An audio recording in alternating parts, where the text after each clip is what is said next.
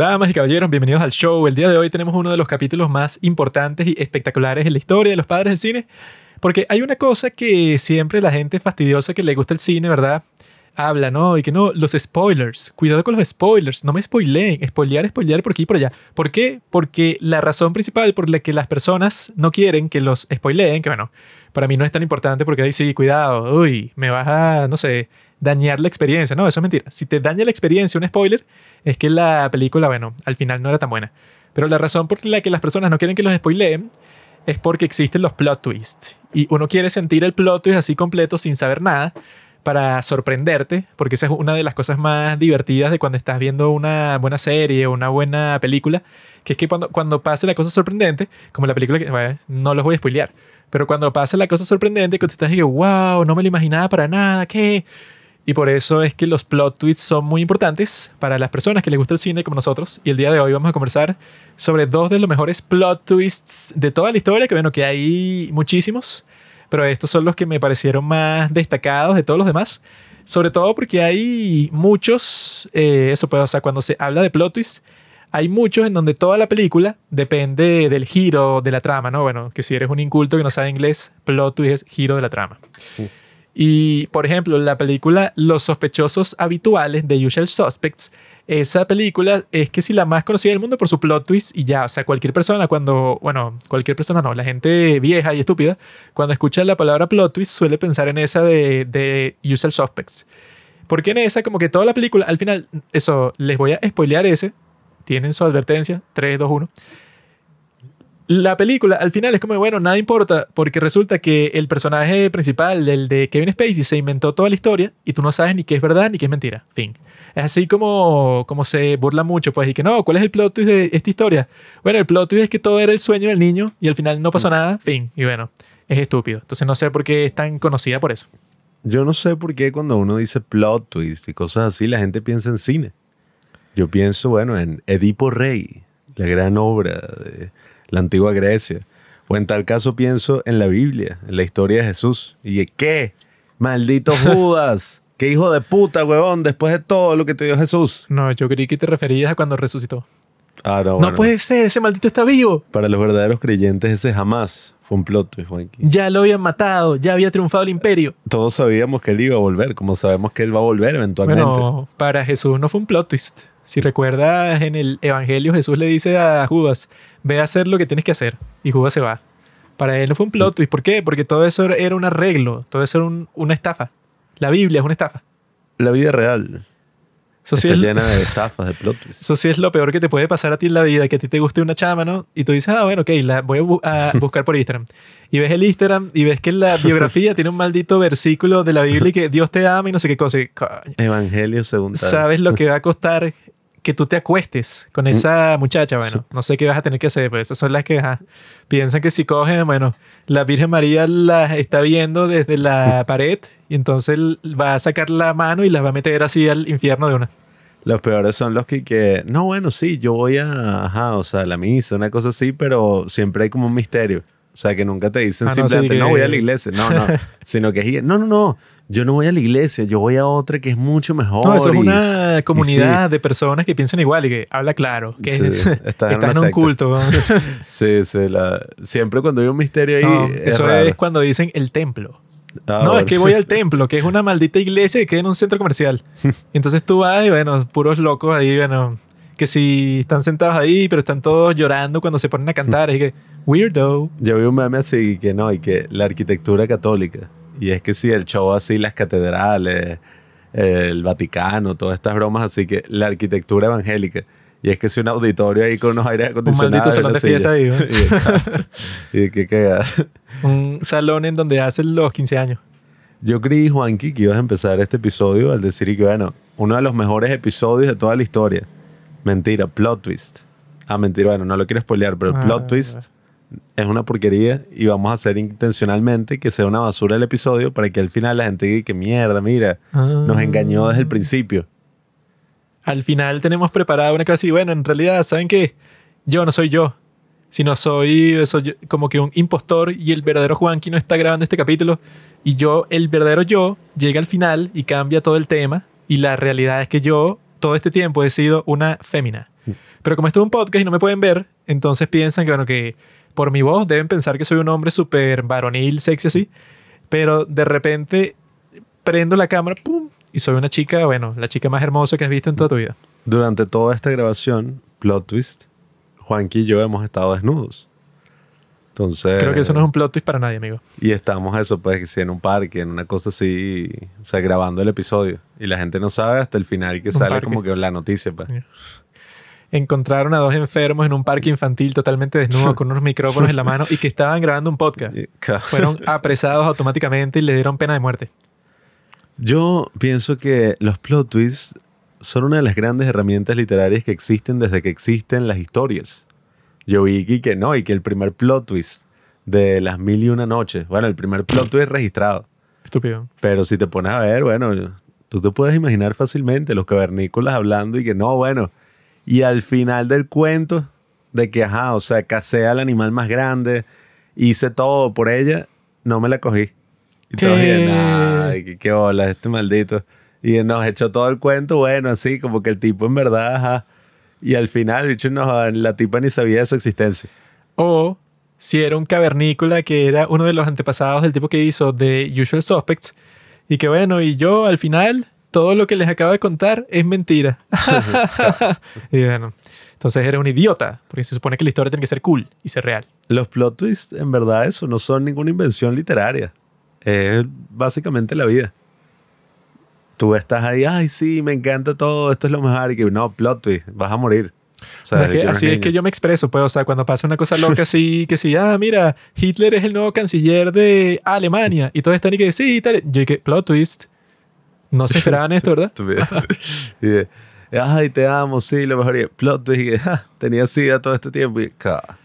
Así es que me expreso yo. Yo uso puros términos tanto del cine como del internet. de Cringe alert. Pero bueno, Ay. amigos, yo creo que lo que ustedes tienen que saber es que vamos a conversar sobre eso, sobre Fight Club, la película de David Fincher, que bueno, que tiene ese, bueno, si estás comenzando a, a escuchar este capítulo y no has visto Fight Club, no sé ni en dónde vives, ni cuál es tu coeficiente intelectual, debe ser menos de 60. Tiene uno de los plot twists más famosos de la historia y también el de El planeta de los simios 1, que yo no sabía, y existen tres películas más de esta misma, eso, de la misma historia del planeta de los simios, pero no los nuevos, que, ajá, que es la historia del mono, sino eso, lo- los primeros, pues, en los años 70. Y vi un pequeño resumen, pues, o sea, de qué trataban las películas. Y bueno, no sé ni qué carajo estaba pasando en los años 70, que fue, bueno, vamos a financiar. Ok, la primera fue buenísima, fue un éxito, que esa es la que vamos a estar eh, conversando. Pero el resto son cosas así, que es como si, bueno, todas las personas inteligentes que hicieron la primera, como que se fueron, pues, o sea, ya no les gustó más. Dejaron solamente a los mismos actores eh, y los que se quedaron, bueno, eran que si los hijos retardados de, no sé, de la gente de ahí. Y bueno, por ejemplo, el final, pues, de la se- supuesta secuela a esta película termina cuando de al- alguna manera el tipo ese, pues, el protagonista de la primera, hizo una bomba atómica y tienen un problema con los monos ahí y explota la bomba atómica y lo que te muestran es que como que explotó el planeta, pues, o sea, que aquí en, en nuestro planeta explotaron dos bombas atómicas, bueno, no explotó el planeta, y que como el tipo hizo eso ahí, en eso, la bomba atómica en el medio de la nada en un desierto, que es lo que era, pues así, ese, la tierra destruida, bueno, no sé. Y Ah, luego, claro, cuando lo ves en la película, como, ay, no, ¿cómo lo hizo y tal? Pero ves Oppenheimer y ahí sí. O sea, dice que es la mejor película del 2023. claro, porque ahí me lo explican. Y yo como tengo También una... lo hizo en medio de un desierto. yo tengo una mente así, qué idiota. Como tengo una mente así, y eso como que enfocada pues en la física, que es mi pasión, yo cuando veo Oppenheimer digo, bueno, claro, claro, claro que sí. De ahí es que Christopher Nolan se basó. Y que las otras películas, luego de ese, es que no, es que hay unos eh, astronautas monos que viajan en el tiempo y llegan como que en el momento de la Tierra en donde todavía reinaban los humanos y la gente está, oh, ¿quiénes son ustedes? y tal. Y hay unos que lo quieren matar, otros que los quieren salvar y sobrevive el hijo, que también se llama César. Y entonces en la próxima película, ese eh, comienza una rebelión y como que los tipos ganan. O sea, es una cosa sin sentido. Que el tipo hace como una revolución así, o sea, de esa época que que, ay, sí, o sea, todos estos movimientos de izquierda y vaina y que cosa así. Castro.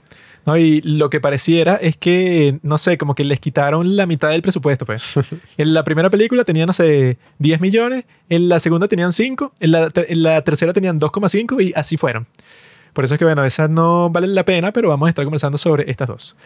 Pero antes de conversar sobre esas dos grandes películas y bueno, y sus grandes, grandes, sus grandes giros de trama, vamos a conversar sobre, bueno, uno de los temas que, bueno, Barbie es como Venezuela porque sigue dando de qué hablar solamente porque es una mierda y siguen pasando estupideces que relacionan pues a ese, en este caso, ese país, pero en el otro caso que bueno, a Barbie siempre hay como que cosas estúpidas, que bueno, que nosotros primero, claro, conversamos sobre Barbie cuando pasó la cosa del Barbieheimer, ¿no? Pero luego volvimos a conversar sobre Barbie cuando salió la cosa esa de que en China las mujeres ah, chinas estaban usando la película como prueba, pues, o sea, como un examen que tenían que pasar sus novios para seguir siendo sus novios. Entonces Eric, no, ven conmigo, pues, a ver Barbie. Y si al final de la película no te gustó por cualquier razón, eres un maldito machista y ya no voy a estar contigo. Nosotros comentamos eso y bueno, que yo lo puse en las stories de los padres del cine y dos mujeres, eso, que no son chinas, porque no nos siguen, sino que nos, siguen, nos, nos siguen, nos siguen desde Latinoamérica, nos dijeron y que, ay, yo hice eso esos dos chamas así, eso por la cuenta de los padres del cine. Y que, maldita sea, es que claro, y que no, no fue que se le ocurrió a las chinas. Simplemente el artículo era de allá. Eso habrá pasado en todas partes del mundo. Bueno, sí, a mí me pasó que yo justo estaba hablando de Barbie por alguna razón. Y estaba hablando con una compañera y que no, eh, Barbie, esto, tal, una compañera de trabajo. Y y que, bueno, es que esa es la película perfecta si tú estás saliendo con alguien, tú lo llevas para allá. Maldita Y si no le gusta, y yo, ah. y que el fenómeno, eso va a ser, bueno, el libro que yo voy a escribir. el fenómeno Barbie. Mi tesis doctoral, el fenómeno Barbie, que cómo las mujeres utilizan esto para, no sé, o sea, emascular a los hombres. ¿Sabes cuántas conversaciones random yo he tenido con, bueno, las múltiples mujeres con las que yo hablo todo el tiempo sobre la maldita película Barbie? Así, pero que surge y que, ay, no, sí, ah, a ti te gustó Barbie y tal. Y yo, y que bueno, claro, si me pregunta una mujer con la que eso, no quiero tener ningún conflicto, dije, sí, estuvo bueno, estuvo gracioso y ya. Eso es todo lo que voy a decir. Pero como que las chamas incluso intentan como que lanzártelo así en una conversación para ver qué dices tú, pues. O sea, así como ni te conozco mucho ni nada, que si por Tinder o por Bumble. Así que que no, bueno, sí, claro, eh, la película Barbie, bueno, fue una de mis películas preferidas del 2023 y tal. Y que sí, sí, es bueno, sí, es graciosa. Porque no me voy a meter en ese problema de estar conversando con alguien y que, pero no te gustó, no eres feminista como yo. Y de, mira, perra, el feminismo mm. nuevo. Que bueno, que yo quería hacer un TikTok sobre eso, pero creo que ya es tarde porque, bueno, mm. en TikTok tienes que subir la cosa, pero que pasó que sí, ayer máximo. O sea, si ya pasó hace dos, tres días, ya, bueno, ya existen 10.000 TikToks y ya el tuyo se pierde entre ellos. Pero yo quería hacer uno sobre cómo esa cuestión de que el feminismo, pues, o sea, del último tiempo, y bueno, los que se ponen con el, los que piensan que el racismo sigue exactamente igual, no sé, que si del de los años 50. Mm. Como que las personas, mm, mujeres y tal, las personas mujeres, son las, las peores que hay. Se, o sea, como que se pusieron así que no, bueno, es que, ajá, las mujeres antes, ¿verdad? Estaban oprimidas porque, por ejemplo, no podían votar, no podían trabajar, no podían tener una cuenta bancaria, no podían tener tal y tal y tal, ¿no? O sea, lógicamente. Y luego, al pasar del tiempo, bueno, ya pueden votar, pueden trabajar, pueden hacer todas las cosas técnicamente que puede hacer un hombre, ¿no? El feminismo de antes era como que diciendo exactamente eso, que mira, no hay razón por la que nosotros nos mantengan en este estado que estamos, pues así de opresión, porque nuestras capacidades, bueno, son las mismas que las de un hombre para hacer todas estas cosas y con el tiempo las personas pensaron que no, sí es verdad, o sea, quieren que las traten igual, vamos a tratarlas a todas igual. Lo que pasó con lo que llaman el feminismo de la tercera ola, creo que es el de la tercera ola, no sé si es de la cuarta, creo que es la tercera, pero bueno, de la más reciente, es que ya no es que no, yo no quiero que me trates igual, quiero que me trates especial por todas las cosas que yo he pasado en el pasado. Eso que lo dicen de las mujeres, de los negros, pues así de todas las supuestas minorías, bueno, que las mujeres no son minorías, pero quieren ser, o sea, eso, pues las que están con ese feminismo quieren ser tratadas así. Como que no, es que tú me tienes que tratar distinto, diferente por ser mujer o por ser negro, porque como mis antepasados, o sea, yo no, mis antepasados sufrieron tanto, entonces yo merezco como que cierta compensación. Entonces tienes que hablarme distinto, o sea, de ahí surge lo del, lo del mansplaining o lo de las microagresiones y tal, y que no, claro, es que tú tienes que estar pendiente porque, bueno, hay personas que ya vienen dañadas, pero del nacimiento, que si por su código genético de tanto sufrimiento, no sé, de, su tatarabuela, como dice, bueno, esa es una de mis frases preferidas de toda la historia, la de la vicepresidenta de Colombia, que dice en una entrevista, pero como si fuera cuño, o sea, no sé, lo más importante que le iba a decir, pues, a la periodista. Y es, tú sabías que la abuela de mi abuela fue esclava. Así, pero como si que, wow. Entonces, eso quiere decir que está negra, que ahora es vicepresidenta, y bueno, no sé qué tiene que ver eso, Esa es la concepción y que trauma generacional. Sí. Y bueno, yo no sé qué trauma generacional, o sea, yo no sé ni quién coño es mi bisabuela. Entonces no sé quién es la abuela de... No, eso- ¿Qué? Si nos vamos a poner con eso, no es trauma de, de tú que eres negra, o sea, ajá, muy mal. Pero yo me imagino que, bueno, ajá, cómo vi- vivía la gente, no sé, que si en el año 1500, seguro todo el mundo que vivía en esos tiempos tenía un trauma, bueno, pero que te dejó, no sé, jodido mentalmente por 10 años. Pero que si todas las personas de todas partes del mundo, pues, o sea, porque antes el mundo era totalmente distinto. Entonces, eso pues como que lo que pasa pues con el racismo y el supuesto feminismo y tal del día de hoy, es que va totalmente en contra a lo que dijo el gran Martin Luther King en su famoso discurso, sí, que eso, como que, ajá, ¿cuál era el sueño de Martin Luther King? Que a sus hijos lo juzguen por el contenido de su carácter y no por el color de su piel. Y eso, bueno, ajá, cuando tú escuchas eso, dices, bueno, es lo más razonable del mundo, porque que tú seas negro o que seas mujer no determina eso, pues tu capacidad intelectual ni de ningún otro tipo. Eso era lo que existía antes y las personas decían, ah, ok, tiene sentido. Eh, o sea, que vamos a tratarte normalmente como trataríamos a cualquier otra persona. Lo cual es que si lo más razonable de toda la historia y por eso no es nada controversial. Pero luego, eso puede, o sea, lo que sucedió después, que es lo que estamos experimentando el día de hoy, que se expresa en todo lo, en todo lo que está pasando, es que no, es que como son mujeres, bueno, la película Barbie creo que lo deja muy claro, como ser mujer es lo más difícil de todo el mundo, entonces yo no te puedo tratar como si fueras una persona común y corriente, sino que tú eres una mujer. Y como eres una mujer, mereces, bueno, privilegios, mereces que se te contrate más que los hombres, mereces que entres en la universidad más fácil que los hombres, mereces todo más fácil por tu pasado. Y eso, bueno, yo creo que es la peor idea que se ha esparcido en estos tiempos. Sí, es que bueno, para empezar, yo no soy partidario de un mensaje que no empodera, sino victimiza. Nosotros acabamos de ver Poor Things, que es la nueva de Yorgos Lanthimos. La vamos a estar hablando la semana que viene. Y en esa película también hay un mensaje eh, feminista, ¿no? O sea, muy claro.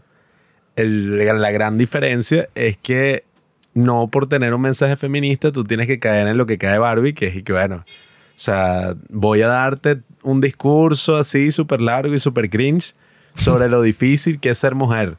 Y voy a decirte así directamente, pues de la manera más explícita del mundo y con una supuesta sátira, por qué mi experiencia como mujer blanca en Estados Unidos es lo peor que puede existir en el mundo.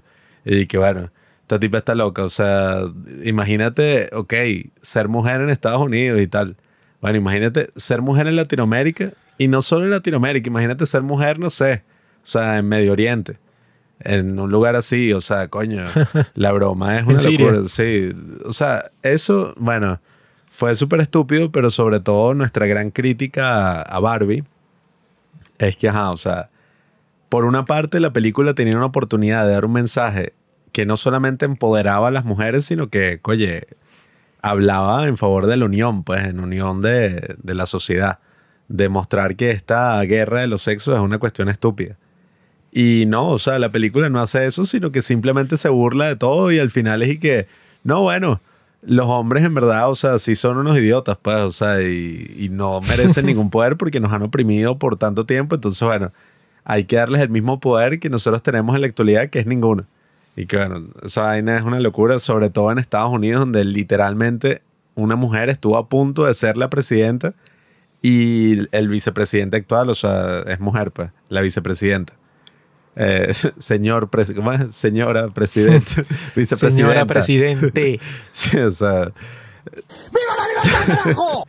La vaina es ridícula en ese contexto de Estados Unidos. No, es que eso, sobre todo en Estados Unidos, que bueno, sí, una mujer blanca en los Estados Unidos el día de hoy, la persona más oprimida del mundo, eso. que tiene todas las oportunidades para hacer lo que le dé la gana, que eso, como que cuando quitaron lo del Roe, lo del Roe versus Wade de la Corte Suprema de los Estados Unidos, se pusieron los estados individuales a aprobar sus propias leyes de aborto y en la mayoría de estados ya las tienen, eso puede, o sea, como que las aprobaron individualmente. Como que hicieron todo un drama y que no, es que ves que los derechos y que si los hombres serían los que quedan embarazados, tuvieras una clínica de aborto en cada esquina. Así como que lo hacen como que un tema así de conflicto, eso de género. Cuando yo me imagino, pues, o sea, no he visto como que las estadísticas que te digan eso y tal, que el tema del aborto no está dividido si eres hombre o mujer sino que debe estar dividido en que si eres religioso, si no sé, si eres conservador, si eres tal y tal y tal. Pero lo normal es que, bueno, que si tú eres un hombre que forma parte de un grupo social o económico parecido que una mujer, lo más probable es que piense lo mismo sobre el, aborto. No, hay que no, es que todos los hombres quieren que el aborto no sea legal y todas las mujeres quieren que sí sea, entonces es 50-50. Y bueno, yo conozco un montón de hombres y todos dicen, bueno, si yo embarazo que a cualquier mujer, prefiero tener la opción del aborto disponible 100% gratis para no tener que criar al niño que no quiero. O sea, como que no existe esa división rara y que no, es que hay muchos temas en donde todos los hombres están de un lado y todas las mujeres del otro. Y bueno, no sé cuáles son esos temas. Sí, ¿no? Y, y el otro tema que, que, bueno, va al meollo del asunto con esto de los Oscars, es que, bueno, ajá, la película puede ser dirigida por Greta Gerwig y ser así como, ay, sí, una sátira supuestamente feminista, pero es la película de Barbie. O sea, no entiendo en qué punto. Al final es un comercial de la muñeca de Barbie. Sí, o sea, y Barbie, o sea, la marca, o sea, toda esta broma de las muñecas y todo esto, que bueno, eso es Hasbro, ¿no? Sí. Los que son dueños de toda esta broma, que incluso querían hacer un universo cinematográfico de juegos para niños. Y de todos sus juguetes y tal, y bueno, sí, le funcionó por suerte esta porque ajá, hicieron la mejor campaña de marketing de todos los tiempos, pero eso no, no, te funciona con ninguna otra cosa porque siempre cuando pasa eso, que si cuando salió la primera de Star Wars, salieron como 100 películas y que ajá, a la gente le gusta el espacio, Star Chess, Star Game, Star Movie, o sea, como que le pusieron a hacer todas las películas del espacio del mundo y tú te pones a verle, bueno, son que si la porquería más piedrera y terrible del mundo, bueno, las hicieron simplemente para estar en tendencia, pero son una porquería. No, y, o sea, ellos mismos habían sido sujetos así de ataque por los feministas y, todas estas personas estaban diciendo, no, o sea, esto de Barbie, tener como un ideal irreal, o sea, al cual aspirar de una muñeca así perfecta y tal, le ha arruinado la vida a todas las niñas y a las mujeres y tal. Entonces Barbie es una mierda. Y los tipos dijeron, no, vamos a hacer un cambio completo, un cambio total. Entonces, bueno, los tipos como que se pusieron así a, contratar a, una persona de diversidad, de inclusión, y entonces empezaron a sacar un pocotón de Barbies diversas, que es y que no, la Barbie gorda, la Barbie en silla de ruedas, la Barbie con síndrome de Down, la Barbie tal. Bueno, la Barbie como te dicen en la película. Y que la Barbie que simplemente es una mujer normal que llega ah, para su casa luego de trabajar y se toma una copa de vino. con depresión. Y yo dije, bueno, perra, se supone que si yo me voy a comprar un juguete de lo que sea, o sea, o un ideal a lo que yo quiero aspirar, o no sé, como que qué es lo que va a ser el ejemplo para los niños. Tiene que ser la mejor persona posible del mundo, pues, o sea, que si, bueno, para los chamos, para los niños, pues, es que si el Max Steel o el Batman y tal, que es el tipo todo musculoso, que todo le sale bien, que es súper poderoso y con ningún niño está ni que no, es que él se siente mal, porque cuando tú ves al Max Steel, bueno, es el tipo que es más cuadrado y musculoso de todo el mundo. Tú puedes ser así, sobre todo cuando eres niño, no. Pero es que, ay, ¿qué importa eso? Pues ese, no es el punto. del ideal, eso no funciona así, o sea, y que bueno, Superman. Yo tenía un muñeco de Superman cuando era niño, pero yo dije, no, eso me, me, predispuso y entonces, bueno. Y que no, es que yo tengo. Yo nunca pude lograr ser como anorexia, porque entonces yo, como cuando me veo gordo, me pongo a vomitar porque yo vi a Superman, que es todo flaco, así, cool, y yo quería ser así. Bueno, no funciona así, Si tú hiciste eso es porque tienes un problema mental, eso no tiene que ver con Superman. Sí, eso es un drama ahí que, que se creó y bueno, la empresa a la larga empezó a, beneficiarse de todo esto porque se planteó a sí misma como no, o sea, nosotros somos inclusivos, nosotros cambiamos todo esto. Y claro, contrataron a las personas adecuadas, en este caso para la adaptación a Greta Gerwig, que es así como, ay, sí, la cineasta feminista y tal. Que bueno, a mí me gustan las otras películas que ella ha hecho, pues, o sea, y... Es una perra. Y esta no estaba mal en principio, o sea, estaba interesante la dirección, estaba graciosa, todo pero, oye, ya sobre todo el tercer acto entero, ya termina siendo una cosa toda bizarra donde, o sea, cualquier película que te saque esta cosa así como un discurso de la nada, donde te dice, no, es que esto es lo difícil de ser X cosa en la sociedad moderna. Parecía las de Dios no está muerto. Sí. Que, que por eso es que Dios lo han sacado de las escuelas. Sí. No quieren que sus hijos aprendan. Así te dan un discurso como en la mitad de la película y bueno, la historia me imagino que es sobre eso. Si tú crees que yo soy un idiota y no voy a comprender la cuestión, si tú, no me das un discurso literal en donde el personaje pri- principal está viendo para la cámara, diciendo exactamente cuál es el mensaje de toda la película. Y bueno, obviamente, bro, no lo tienes que afincar tan fuerte porque parece que es una estupidez y ya. Sí, ¿no? Y, y que yo pienso que cuando tú sales de... O sea, esta es la cosa un poco del posmodernismo, ¿no? Que yo critico. Que es y que, no, o sea, es que al final todos tenemos que reevaluar qué significa ser hombre y qué significa ser mujer en la sociedad de hoy y tal. Y que, bueno, ese qué significa reevaluar en ningún lado implica desmontar toda la idea de hombre y mujer y, bueno, sacarte una cosa del culo que ni siquiera, o sea, no tiene nada, pues. Toda esta cosa así de que, que no.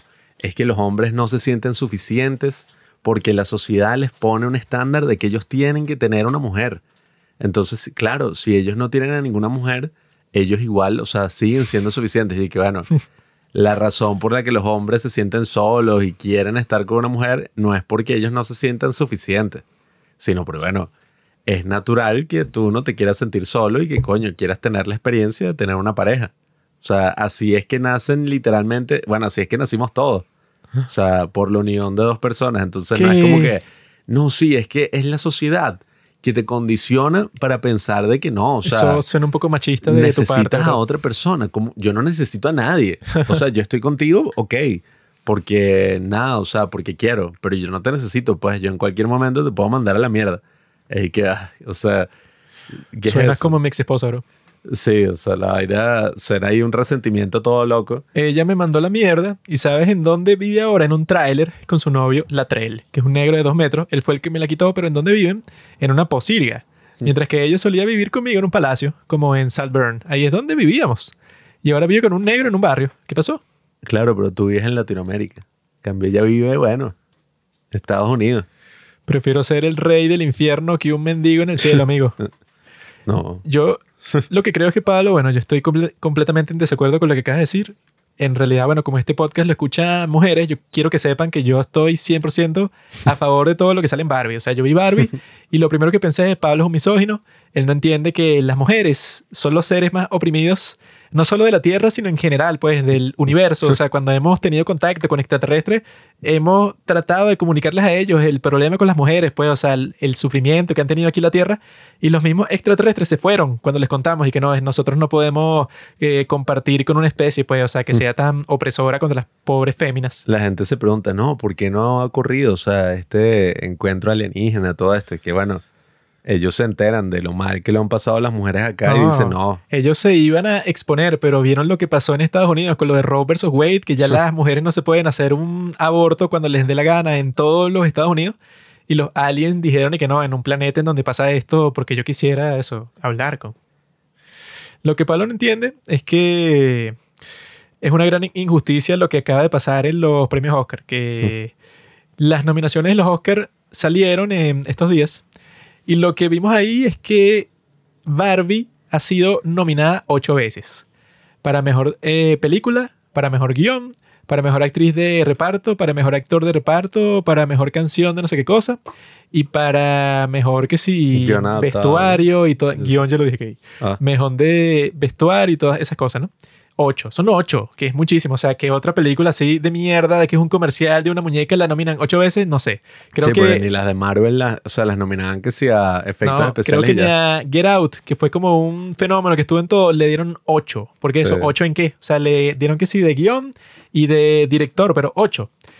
Y lo que sucedió es que se creó una controversia súper grande que, bueno, hasta Hillary Clinton sacó una publicación en Instagram y que yo sé lo que se siente cuando ganas eso, eh, billones de dólares en taquilla, pero no te dan el oro y los Oscars, ¿sabes? Como que haciendo una analogía que ella ganó el voto popular en los Estados Unidos y perdió la elección.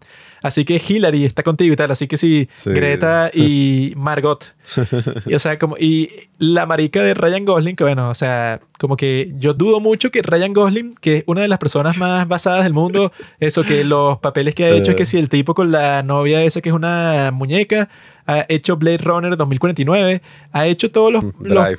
Sí, o sea, Drive, los papeles que los hombres Sigma, como yo lo, eso, lo hemos endiosado a él, o sea, yo me imagino que él, en realidad, en su vida privada es un tipo como Henry Cavill.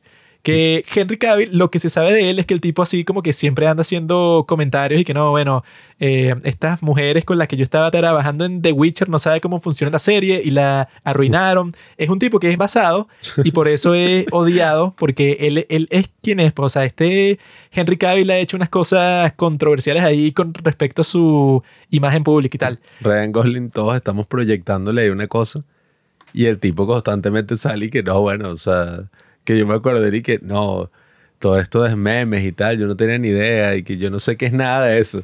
Y la gente dice, maldito traidor. Yo creo que... y, mira todas las novias que he tenido, es un falso.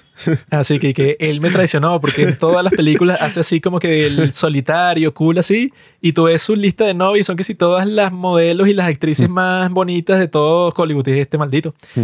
Pero el tipo, bueno, ha sacado como que varios mensajes así bien maricones, bueno, eso con salir en barro y tal.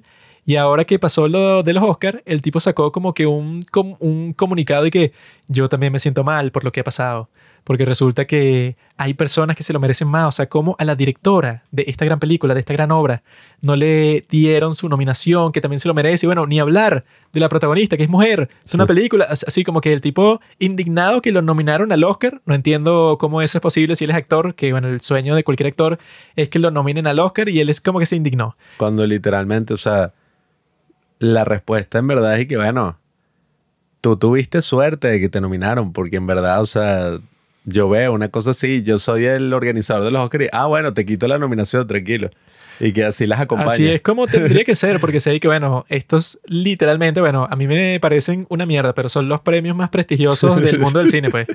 Así que eh. si tú ganas un Oscar de lo que sea y si la cuentas a cualquier persona, esa persona va a creer que tú eres un éxito, o sea, que ya eres que sí un genio y te nominan el premio y sacas un comunicado así como que para verte bien, bueno, que es lo que hacen los actores todo el tiempo, bueno, que hay un ejemplo sobre eso que, bueno, es totalmente claro así, que el mariquito de Timothy Chalamet, cuando había salido en una película de, Woody Allen y pasó todo el escándalo falso ese, que no, que él se violó a su hija hace no sé cuántos años.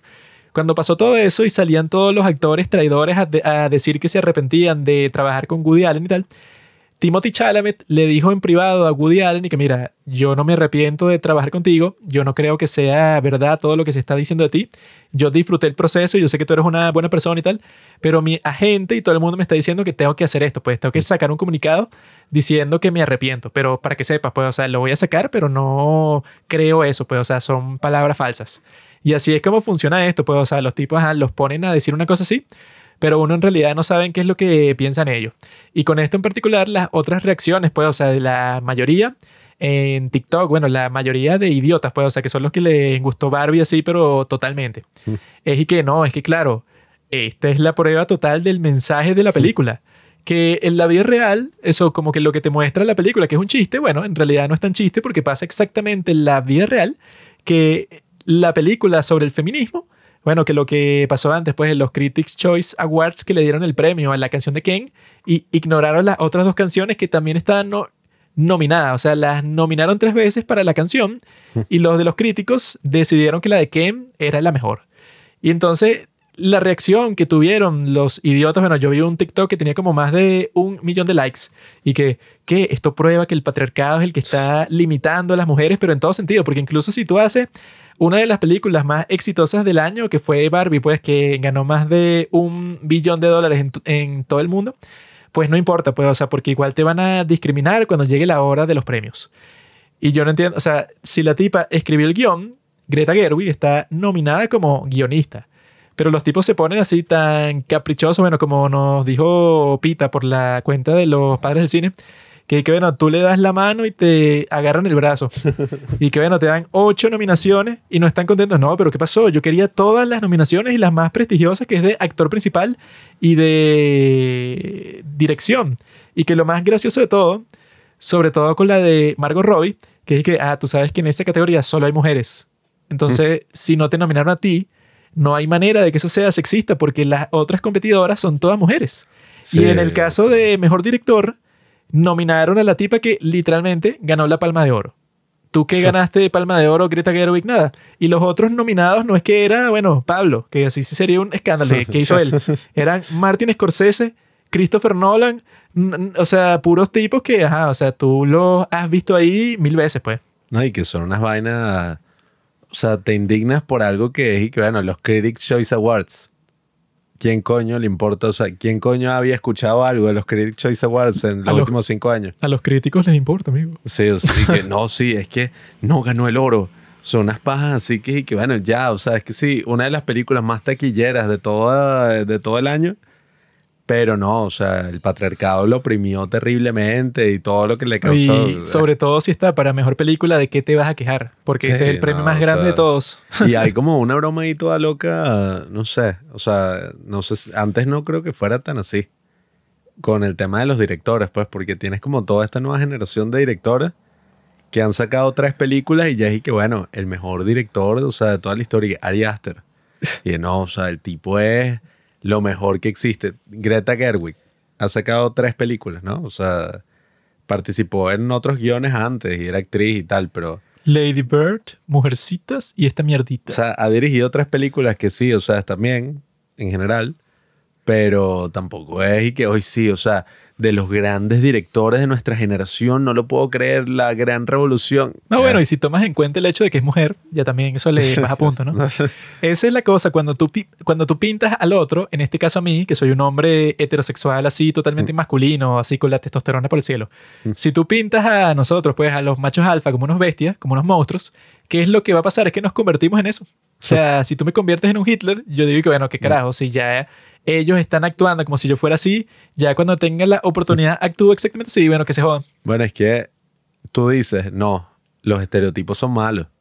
Mostrar a la mujer así como un estereotipo, o sea, como sale en algunas películas, es el peor pecado que existe.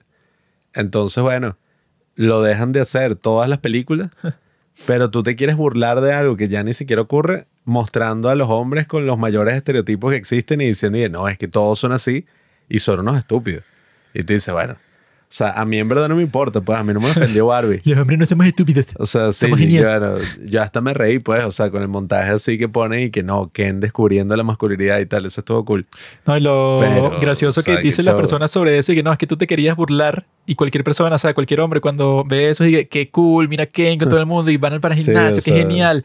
Y que bueno, lo pones como tóxico y tal, pero la mayoría de los hombres que vieron eso es que, bueno, es que está genial, pues, o sea, como que tiene la obsesión con los caballos y con los autos y tal, y quiere estar fit, pues, o sea, quiere ir al gimnasio todo el tiempo, y es un tipo súper cool, y todas las chicas como que también, o sea, que esa fue la peor, bueno, una de las, bueno, es que Barbie tiene tantas porquerías, pero una de las, de las peores partes de, de Barbie es que no podían ser sutiles con el hecho y que, ah, no, mira, es que cuando Ken volvió a Barbie Land y entonces como que instauró su nuevo reino y tal, habían algunas mujeres que, bueno, no sé, por condicionamiento, o sea, llámalo por lo que tú quieras, simplemente les gustaba más ser sumisas al hombre y ser así como que las sirvientas de estos tipos.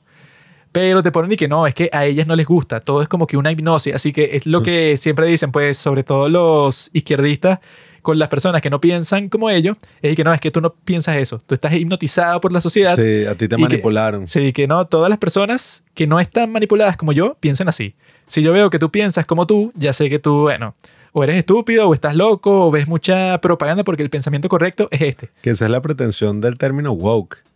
O sea, que es que no, mira, o sea, yo sí estoy despierto ante toda la problemática social y todo lo que está pasando en el mundo, mientras tú estás dormido. Es que se supondría que, bueno, o sea, si pasan todas esas cuestiones como tú ves en Barbie, eso de que, ajá, estos tipos, cuando instauran su nuevo reino ahí, la complejidad del asunto es que no todas las mujeres piensan igual. Hay mujeres que les debe gustar eso, puede quedarse en casa, tener hijos, etcétera, ser una trad wife, que es lo que estamos buscando todos los hombres. Deben existir muchas mujeres que son así y que no les gusta el feminismo, mujeres así cool como Brett Cooper, como la hermana de Ben Shapiro. Las mujeres de derecha existen. Entonces es raro cuando te ponen en la película como que una cosa así, como si fuera una guerra de los sexos y que no, es que todas las mujeres siempre están de un lado y los hombres están del otro y ahí nosotros hacemos un conflicto para ver quién gane, que obviamente la realidad no funciona como en tu historia de fantasía, sino que eh, en los mismos grupos de, bueno, tú crees que en un grupo de mujeres hay convivencia, lo que hay es, bueno, chismes, traiciones, cuando la, eso, hay como, yo vi Mean Girls. Y en Mean Girls, Regina George le dice a una chica que está pasando así que, ay, que me encanta tu falda, ¿quién te la hizo y tal? Y cuando la chica se va, dije, esa es la falda más horrenda que he visto en toda mi vida. Así es como funcionan esos grupos. Entonces yo no sé de dónde Sí, sacas tú y que no, es que todas luchamos, pues, todas nada, no hacen nada. Ni todos los hombres, ni todas las mujeres, nada. Exacto, o sea, todos somos mierda, pues, en algún sentido. Entonces, cuando tú idealizas así a la mujer también, y bueno, y pones que todos los hombres son estúpidos, o sea, no sé, estás cayendo en el mismo error que están criticando. Y en general, todo este tema de los Oscars es eso, pues, o sea, es como molestarse por algo totalmente absurdo, que ya es mucho decir que le den ocho nominaciones a eso, pues a un comercial que contrató a Greta Gerwig para decir, no, no, no, esto no es un comercial, esto en verdad es una gran sátira, una gran crítica al mundo moderno, pero bueno, vayan y compren la Barbie, que la edición especial que estamos sacando, que se parece a Margot Robbie y tiene el mismo traje, o sea, es absurdo, pues, y no, y todos vayan y compren la franela y vístanse de rosado y vamos a hacer este gran marketing para que, o sea, Sí, actúan es como si fuera la gran rebelión cuando dije, bueno, esto es una campaña de marketing para una película de Hollywood. Aquí no estás Sí. haciendo ninguna revolución de nada. O sea, todo sigue igual y sigue igual. ¿Por qué? Porque los hombres dominamos. Este es nuestro juego. Noso- eso es así. Tú ves la NBA. Bueno, o sea, así son los hombres en el mundo del día a día. Los hombres dominan todo. ¿Por qué? Porque somos mejores, somos más inteligentes, más, o sea, todo. No, no. Somos los que estamos controlando el mundo. Que bueno, que esa fue la. Yo creo que sí, la peor parte de Barbie de todas, que ahí es que ves que bueno, que se le cae todo el edificio que ha sido construido con mentiras. Que es cuando te ponen que. No, es que llegan a los headquarters de Hasbro. Y entonces está la junta directiva de la empresa que hace Barbie y todos son hombres. Ese es el chiste. Entonces un- uno de los tipos cuando está ahí, que es que si un secretario y que, ay, yo soy un hombre y no tengo poder, entonces soy mujer. Oh, eso es como que ah, el gran chiste que, eh, que sí, las mujeres no tienen poder. Quisiera yo, weón. no, jodan, nos oprimen en todas partes del mundo. Yo, No, pero no he terminado de decir, maldito gay. Mm. Lo que pasa ahí es que en la vida real, la junta de Hasbro, creo que son como 10 personas, Mm. creo que 6 son hombres y 4 son mujeres. O sea, que existe así como que un medio equilibrio ahí. O sea, que incluso tienen que mentir sobre lo que pasa en el mundo para pretender que las cosas, eso que... Bueno, la Corte Suprema y tal. Sí, también que- es, casi, es casi mitad y mitad, solo que ajá, creo que es un número impar y todo. Entonces, La Corte Suprema son nueve personas y si recuerdo bien son cinco hombres y cuatro mujeres. Que es que bueno, es que no pueden, o sea, es imposible, Sí, son nueve, o sea- es imposible que sean cinco y cinco. o sea, si quieres que haya más mujeres, bueno, Trump nominó a una mujer y cuando le estaban confirmando, las supuestas feministas estaban y que no, pero esa no cuenta, porque esa es una cristiana de tal y que no, bueno, entonces... sí es cristiano. O sea, ella hizo un juramento de que Dios era lo más importante para su vida. ¿Cómo tú puedes poner a alguien así en un puesto de poder? O sea, cuando ella dice que Dios es lo más importante. Y que- es gracioso porque el juramento que hace el presidente Sí. es y que so help me God. O sea, Sí. eso lo dice al final y que, que Dios me ayude a cumplir todo esto. Y que bueno, te guste o no todo el país, todos los que fundaron el país eran cristianos, así que lo sí, siento. o sea, no tiene sentido. George Washington, el hombre más grande que ha existido, era cristiano. Simón Bolívar era mejor. Simón Bolívar también era cristiano. Era masón. Cristiano Ronaldo es cristiano. No sé qué, qué más prueba quieres. Bueno, si quieres ser musulmán, Habibi, regrésate a Gaza y que te bombardeen los sionistas. Pero sí, o sea, yo, creo que al, al final es eso, pues, o sea, Qué bestia. este, yo sí, o sea, ya me decidí, pues, o sea, que Los Gatos de Oro, voy a decir que Barbie fue la peor película del año, porque al menos Killers of the Flower Moon, que era mi otra candidata, es como una vieja fastidiosa ahí, pero que ya está vieja y bueno, como se... se, Vale, esa se- no es la peor del año. Silencio. Estás loco. Se queda en su casa y como que es una tipa que tú no quisieras conversar con ella porque te aburre y tal, pero no te está molestando. Pues, o sea, la tipa la ves de vez en cuando y bueno, ya está vieja y tú dices, ah, ¿qué importa? Así es Martin Scorsese. Cuando el tipo hizo su película, eh, salió ahí un rato, la vieron unas tres personas y estuvieron que, ah, ok, eh, a los premios porque está Leonardo DiCaprio y Robert De Niro y como son puros indios, bueno, que esa es la otra. Que bueno, Margot Robbie, explícame, ¿a quién vamos a sacar de la lista de actrices a la maldita India para meterte a ti? Porque esa es la que, la que está en que la primera mujer india nominada, que el chiste que estaban diciendo y que no, y que John, John Wayne cuando revive de los muertos para evitar que le den el Oscar a esta india. Y que no, no puede ser. Eh, pero eso, pues, o sea, que, que ah, o sea, están con ese show, con Killers of the Flower Moon. Pero Barbie es la película que, ok, ya la vi, ya la sufrí, ya la comenté, pero la tengo que seguir sufriendo porque todo el mundo quiere hablar de esa película, pero no de buena fe, ay, porque me gustó, sino para ver si a ti te gustó, para ver si no te gustó, bueno, entonces te, te joden porque te tiene que gustar. Entonces, como es la más fastidiosa, voy a, decir que es la peor. Mi prueba, o sea, en mi caso, pues mi prueba es eh, la misma de Barbie, pero, o sea, en mi caso yo cuando llevo a alguien al cine y tal para ver si va a ser mi novia, la llevo a Killers of the Flower Moon. Porque, o sea, si no le gustó es que no está consciente de todo el maltrato que recibieron los nativoamericanos en Estados Unidos. Entonces yo digo, ah, mira, si le pareció fastidiosa, es que, bueno, no es una tipa consciente de la realidad socioeconómica de todo este grupo marginado. Entonces yo digo, no, o sea, tú no vas a ser mi novia. No, Barbie, o sea, ¿qué? ¿Qué carajo? Killers of the Flower Moon. O sea, si yo te llevo y tú estás, no, como Juanqui, pues es que es aburrida, tal. No, o sea, es que tú eres un tipo dormido, pues, ante la realidad social. Yo la llevo a ver, yo la llevo a ver Oppenheimer. Y si en la escena en que explota la bomba atómica, ella no tiene un orgasmo junto conmigo, digo que no, bueno, no eres para mí, porque si esta escena no te produce el mayor placer posible para una persona, me parece que debes tener la cabeza en las nubes, porque no estás percibiendo bien esta gran película. Pero creo que podemos comenzar a conversar sobre la película El Club de la Pelea. Pero primero tengo la boca un poco seca, así que me voy a tomar mi lechita. Ya vengo. que tú sabes de dónde viene. Podemos conversar sobre la gran película El Club de la Pelea, que sin duda es una de las mejores películas de toda la historia, que yo siempre la he amado porque es así como yo pienso, pues, o sea, la ideología de esta película, la de Tyler Durden, que la gente dice, oh, qué cringe, no, no entendiste la película. Bueno, será tú que no entendiste la película, nena. O sea, hay como, no sé, 200 artículos en el internet que dicen, no, es que nadie entendió Fight Club porque la verdad está denunciando todo lo Bueno, eh, eso es uno de los argumentos más estúpidos que yo he escuchado en toda la historia, que incluso el mismo David Fincher y que mi película ha sido adoptada por las personas de la ultraderecha, por los nazis y tal, pero yo no tengo nada que ver porque como el cine es un arte y tal, entonces yo ahí no estaba diciendo eh, nada así como que muy propagandístico y tal. Si ellos ven esos mensajes en la película, es cuestión de ellos, bueno, que si quieren usar esa película como representante de todas sus ideas y eso, bueno, no tienen nada que ver conmigo. Y yo estaba pensando que, bueno, ¿sabes qué hiciste tú, Bobo? El personaje que supuestamente era el villano de la película, el tipo que tú querías, bueno, que él y que David Fincher también dijo que él como que quería ridiculizar las, las cuestiones que pensaba Brad Pitt, pues, o sea, como que ese tipo de pensamiento nihilista, de que nada importa, de que toda la sociedad es una mierda, de que te tienes que revelar.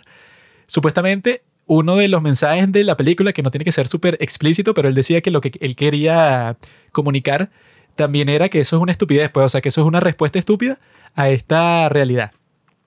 Y que, bueno, ¿y qué hiciste tú como director para comunicar eso? Pusiste al actor más cool del mundo en el momento en que era que si el tipo más guapo de toda la historia, como el personaje más carismático del mundo, a expresar todas esas ideas que tú dijiste que, son estúpidas. Eso es como que tú hagas una película sobre los nazis y bueno, ¿quién es Hitler? Bueno, es Henry Cavill con el bigotico ese y el tipo es el más carismático, habla súper bien y que no, yo soy el tipo que va a salvar este país, soy el que le va a hacer el bien a Alemania y les voy a dar todas las cosas que ustedes quieren. O sea, eh, tú puedes intentar ridiculizar lo que tú quieras o lo que sea, pero tú con ese casting particularmente que no, es que este líder, que es el tipo, o sea, eso como que es lo que se imagina el protagonista, que es el tipo más cool del mundo.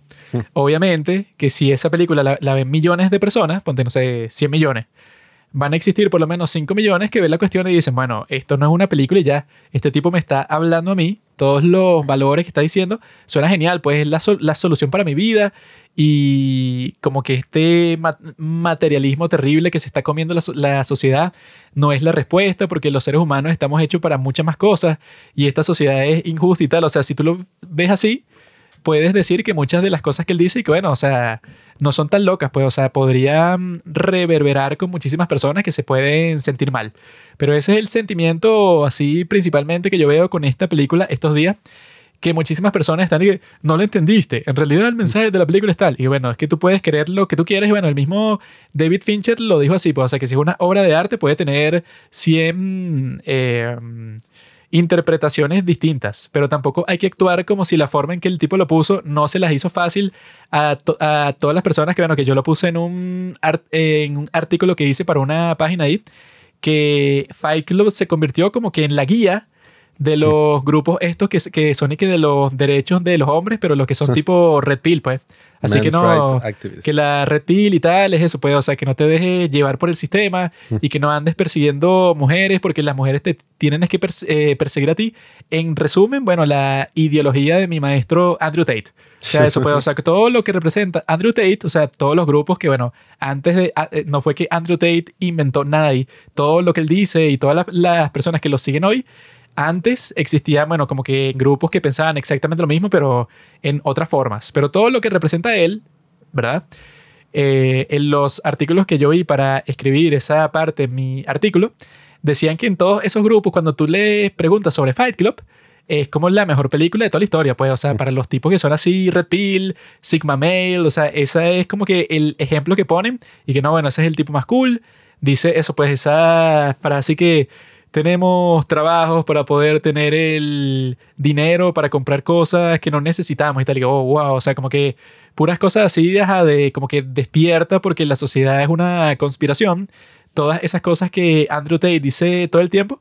Bueno, pues desde que salió esta película fue como que la inspiración de muchos clubes de pelea, así como que superficialmente, pero al mismo tiempo también inspiró a muchísimas personas que hacen grupos así, pero como de soporte de hombres. Y bueno, en uno de los artículos que yo leí, había un, eh, un, o sea, uno de los que conoció, pues el reportero que hizo el artículo, Eric, un tipo que incluso tenía la marca esa que se hacen en la película, que te pones en la mano una quemadura así, pero bueno, con lejía y no sé qué cosa, y que te quede eso marcado ahí, pero es que sí, el peor dolor del mundo que te estás tratando de causar. Bueno, un tipo de los que él conversó, él y que no, bueno, mi grupo de amigos, que eso, formamos parte de este grupo, pero no somos todos, pues, o sea, son como que mis panas más cercanos como cinco o seis personas más, todos tenemos esta marca y esa es como que eso, la entrada para formar parte de nuestro grupo. Entonces es así como que una obsesión que existe por la película, pero muchas personas están tratando de actuar como si no, es que son los tipos locos que malinterpretaron la cuestión. Pero cuando tú ves la película, te hace muy fácil que tú caigas en eso porque incluso el estilo y todo, y que no, mira, uh, o sea, así como que no te lo ponen como nada decadente y terrible y tal, sino que incluso cuando hacen que si lo del grupo terrorista y todo se ve hasta divertido. Sí, es que la película hace lo que algunas personas dicen que hacen muchas películas de guerra, que es que no, o sea, qué horrible es la guerra. Pero cuando te ponen las escenas de guerra es que si lo más cool así en cámara lenta, los tipos, bueno, Rambo matando un pocotón de gente, como el héroe y todo esto. Y bueno, es eso, pues si tú pones a Brad Pitt, que es que es el tipo más cool del mundo, a interpretar a este tipo y que no, sí, o sea, qué patético. El bicho critica todo esto, pero está vestido como en una portada de una revista, es súper guapo.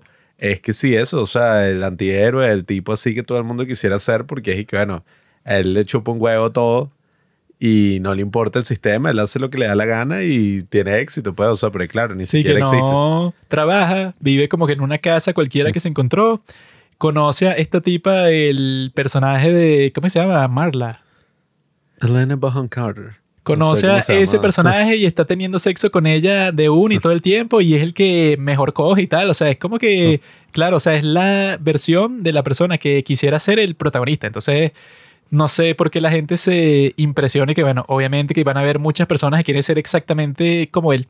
Sí, no, bueno, y yo estaba leyendo que Chuck Palahniuk, que fue el escritor de la novela en la cual se basó la película, que él también dijo que la película era mejor que la novela, pero yo no he leído el libro y yo por ahí, o sea, leí una cosa que decía que el tipo escribía el libro viendo como una respuesta a, a la sociedad así de hombres emasculados. O sea, como todo esto de hombres débiles y tal, que lo que hacen es trabajar por este sueldo y listo, pues consumir. El tipo incluso dice que mm, lo que desató y lo que inspiró la idea de esta novela fue que el tipo había ido a un viaje de campo y se había quejado con unos tipos que estaban poniendo la radio muy alta y los tipos le dieron una mega paliza así al carajo, o sea que lo dejaron vuelto mierda. Bueno. Y cuando el bicho volvió al trabajo el lunes, la gente del trabajo nunca le comentó nada, sino que le dijeron, ah, ¿qué tal? ¿Cómo estuvo tu fin de semana? ¿Y cómo estuvo el viaje? Ah, sí, tal. Carajo. Y nadie mencionó nada de toda la golpiza que le habían dado. Pues, o sea, ¿Qué te pasó, bro? Los, los moretones.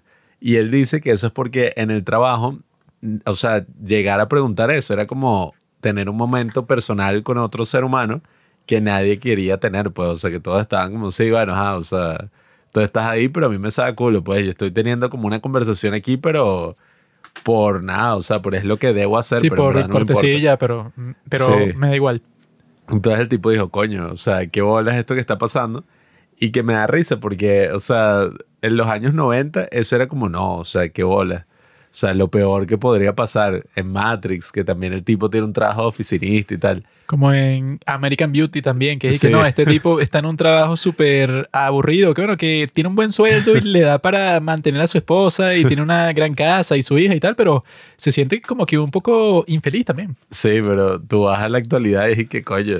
O el de American Psycho, que es que no, es un tipo que está en Wall Street, tiene toda la plata del mundo, tiene el mejor apartamento y tal y tal y tal, pero no, es que claro, él cuando llega a su casa, como que no se siente muy feliz porque la sociedad y tal, esas eran como las películas más clásicas de los 90, que dicen que era una época en donde los Estados Unidos se estaba viviendo muy bien, pues o sea que económicamente las cosas estaban funcionando y socialmente no se habían resuelto muchos problemas, entonces la reacción era que, ah, yo tengo un buen trabajo, una buena casa, buena esposa, tal y tal y tal, pero tengo necesidades así como que más primitivas que no estoy saciando como eso, la de caerme a golpe. Sí, que eso, te vas a- al siglo XXI, al 2024, y es que, ajá, ya uno ve ese tipo de trabajos como coño, o sea, qué suertudo. O sea, el tipo tiene estabilidad en su vida y no está como eso, pues, o sea, en un trabajo online o viendo qué coño hace con su vida así y que no, es que tú tienes libertad financiera. O sea, si vives en Latinoamérica, tu libertad financiera es trabajarle a un tipo de un país desarrollado que te va a pagar un tercio del sueldo por hacer su trabajo. Esa es como la gran libertad financiera. Entonces uno dice, coño, sobre ve estas películas como con cierto recelo. Pero bueno, independientemente de eso, yo creo que esa ansia, ¿no? Por lo primitivo y por cumplir como todas estas cosas así, todas estas necesidades básicas, están ahí, ¿no? Y bueno, yo no sé si es caerse a golpes, pero al menos como ese sentido de que, ajá, o sea, eres un tipo, coño, peligroso, o eres un tipo que, coño, o sea, tiene una comunidad, o sea, está ahí compartiendo con otras personas, no es que eres como, bueno, una persona alienada que simplemente vas al trabajo, no existes más allá de eso, y lo que haces con todo ese resultado, bueno, es eso, pues es un ciclo. Eh, consumir, tener como esta necesidad de gastar dinero en cosas como estúpidas. O sea, cosas ahí que como el tipo tiene, pues, o sea, un catálogo de, de pura mierda ahí en su casa. que Esa mesa del jingle ya estaba finoro. Sí, bueno. Yo cuando la vi estaba de que yo me compraría una mesa así, está así como que decorativa, pero tiene estilo y tiene la filosofía también. Ahora uno podría decir que esa alienación es un poco distinta, pues es como, bueno, más hacia el aislamiento social y las personas en el Internet, como consumiendo contenido. O sea, ya ni siquiera es solamente consumiendo productos, sino consumiendo información. Y ese mensaje, bueno, o sea, siempre resuena, pues el del outsider, de ese llamado a la aventura, eso es algo clásico de todas las historias. Y en esta, lo que lo distingue, ¿no? O sea, que también es una película súper compleja, ¿no? O sea, pasan como muchísimas cosas a lo largo de la película. O sea, no es como, ay, la historia sencillita, sino que es y que no, esto y lo otro, y el tipo no puede dormir. O sea, ya desde el principio, el tipo tiene insomnio y entonces empieza a ir como a este grupo así, estos grupos de apoyo de gente con cáncer testicular. O sea, que son hombres que literalmente, bueno, o sea, les están cortando la- las bolas. Lo están castrando. Sí, o sea, es como el Pero eso es mensaje está en tu cara, pues. metáfora porque en realidad todos los hombres el día de hoy estamos en ese grupo del cáncer testicular. No nos han cortado los huevos, Mm. pero es lo que están tratando de hacer, no literalmente, sino con las ideas feministas que nos están imponiendo wow, bueno, que les quieren enseñar a nuestros hijos de 5 años cómo chupar un pene en el preescolar. Bueno, eso es lo que Mm. están haciendo. Así es como nos están cortando los cojones. Eso no se enseña. Eso viene programado. Eso se enseña en casa como todas las cosas buenas, todas las virtudes. Ah. Es- A mí me enseñó mi papá. Yo vi que hay una frase ahí que la tipo cuando se la cogen así súper duro y que... Ah, sí. No, y que... Grade school, ¿qué es? ¿Cómo se traduce esa Grade vaina? school es la primaria. bueno, y que no me habían cogido así desde la primaria. Y de mierda. Y la frase original era y que quiero que seas mi próximo aborto. O sea, que quiero tener tu aborto. Y como que la productora dijo y que no me gustó esa frase. Y entonces, no, prefieres ¿no? sí, entonces David Fincher hizo un trato y mira, la voy a cambiar, pero la condición es que si la cambio no puedes echarte para atrás, pues. O sea, y ella, sí, bueno, dale, o sea, no puede haber nada peor. Pensó que no iba a ser tan enfermo como para poner esta que, bueno, que este es No, peor, ¿no? Y el tipo puso esto y la tipi que, no, no, no, eh, vamos a volver a la otra. Y él, no, No, te, te jodiste, o sea, este era el trato. Y dejaron esa vaina que dejó a todo el mundo y que, Eso es lo mierda. fino de ser David Fincher. Que bueno, sí, el tipo es un genio, pues. No, o es sea, que lo que tú ves con la película, sí, es que supuestamente una de las reglas de los guiones, tanto para, bueno, las películas, el cine y tal, lo que siempre mencionan así como, no, es que lo que tú tienes que tener en mente cuando vayas a hacer cualquier cosa en la historia, que yo vi un video en donde lo explican los tipos que hacen una de las mejores series de toda la historia que se llama South Park, que los tipos dicen y que no, nosotros cuando estamos escribiendo un capítulo, nos ponemos a pensar en la regla esta, bueno, que es clásica, que bueno, si tú estás viendo las cosas que pasan en tu historia y hay cosas que tú dices que no, es que Cartman va para el zoológico y entonces se conoce a un, a un amigo ahí que le dice, o sea, si tú ves que las cosas que conectan tu historia no se implica, o sea, no es un porqué. O sea, si tú estás escribiendo tu historia, entonces dicen, Cartman va para el zoológico. Y entonces, porque estaba ahí, conoce a una persona importante. Y como conoció a esa persona, se fue de viaje para otro sitio. Y cuando estaba allá, eso pues que eh, como que las cosas que tú haces están conectadas lógicamente y que llevan a algo. Pues así es que las personas se dan cuenta de que tu historia no es una combinación de escenas que no tienen conexión, pues o sea, que pasan cosas aleatorias y ya, sino que todo se concatena porque tú vas hacia algún objetivo al final del argumento. Claro, y hay conflicto, o sea, siempre es- está haciendo esto, pero pasa no sé qué, cosa loca, no sé, está yendo al zoológico, pero entonces, bueno, como es South Park, siempre son vainas pervertidas, o sea, que si ve que cuando llega hay dos monos que están teniendo sexo, entonces eso lo lleva a, no sé, a hablar sobre el sexo en el colegio. Es que lo que ellos dicen, pues eso, sea, esa regla clásica sí, que bueno, si pasó una cosa, la idea es que la próxima cosa que pase esté condicionada por esa, pues, o sea, que sea ah, y porque él fue para allá, entonces le toca hacer otra cosa, y así tú ves eso, pues que el rumbo de la historia tiene sentido y la gente lo puede seguir.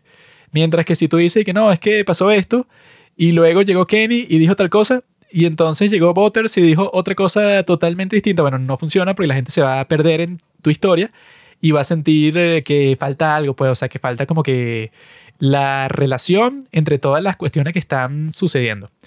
Esa es la regla clásica que te dicen para escribir cualquier cosa.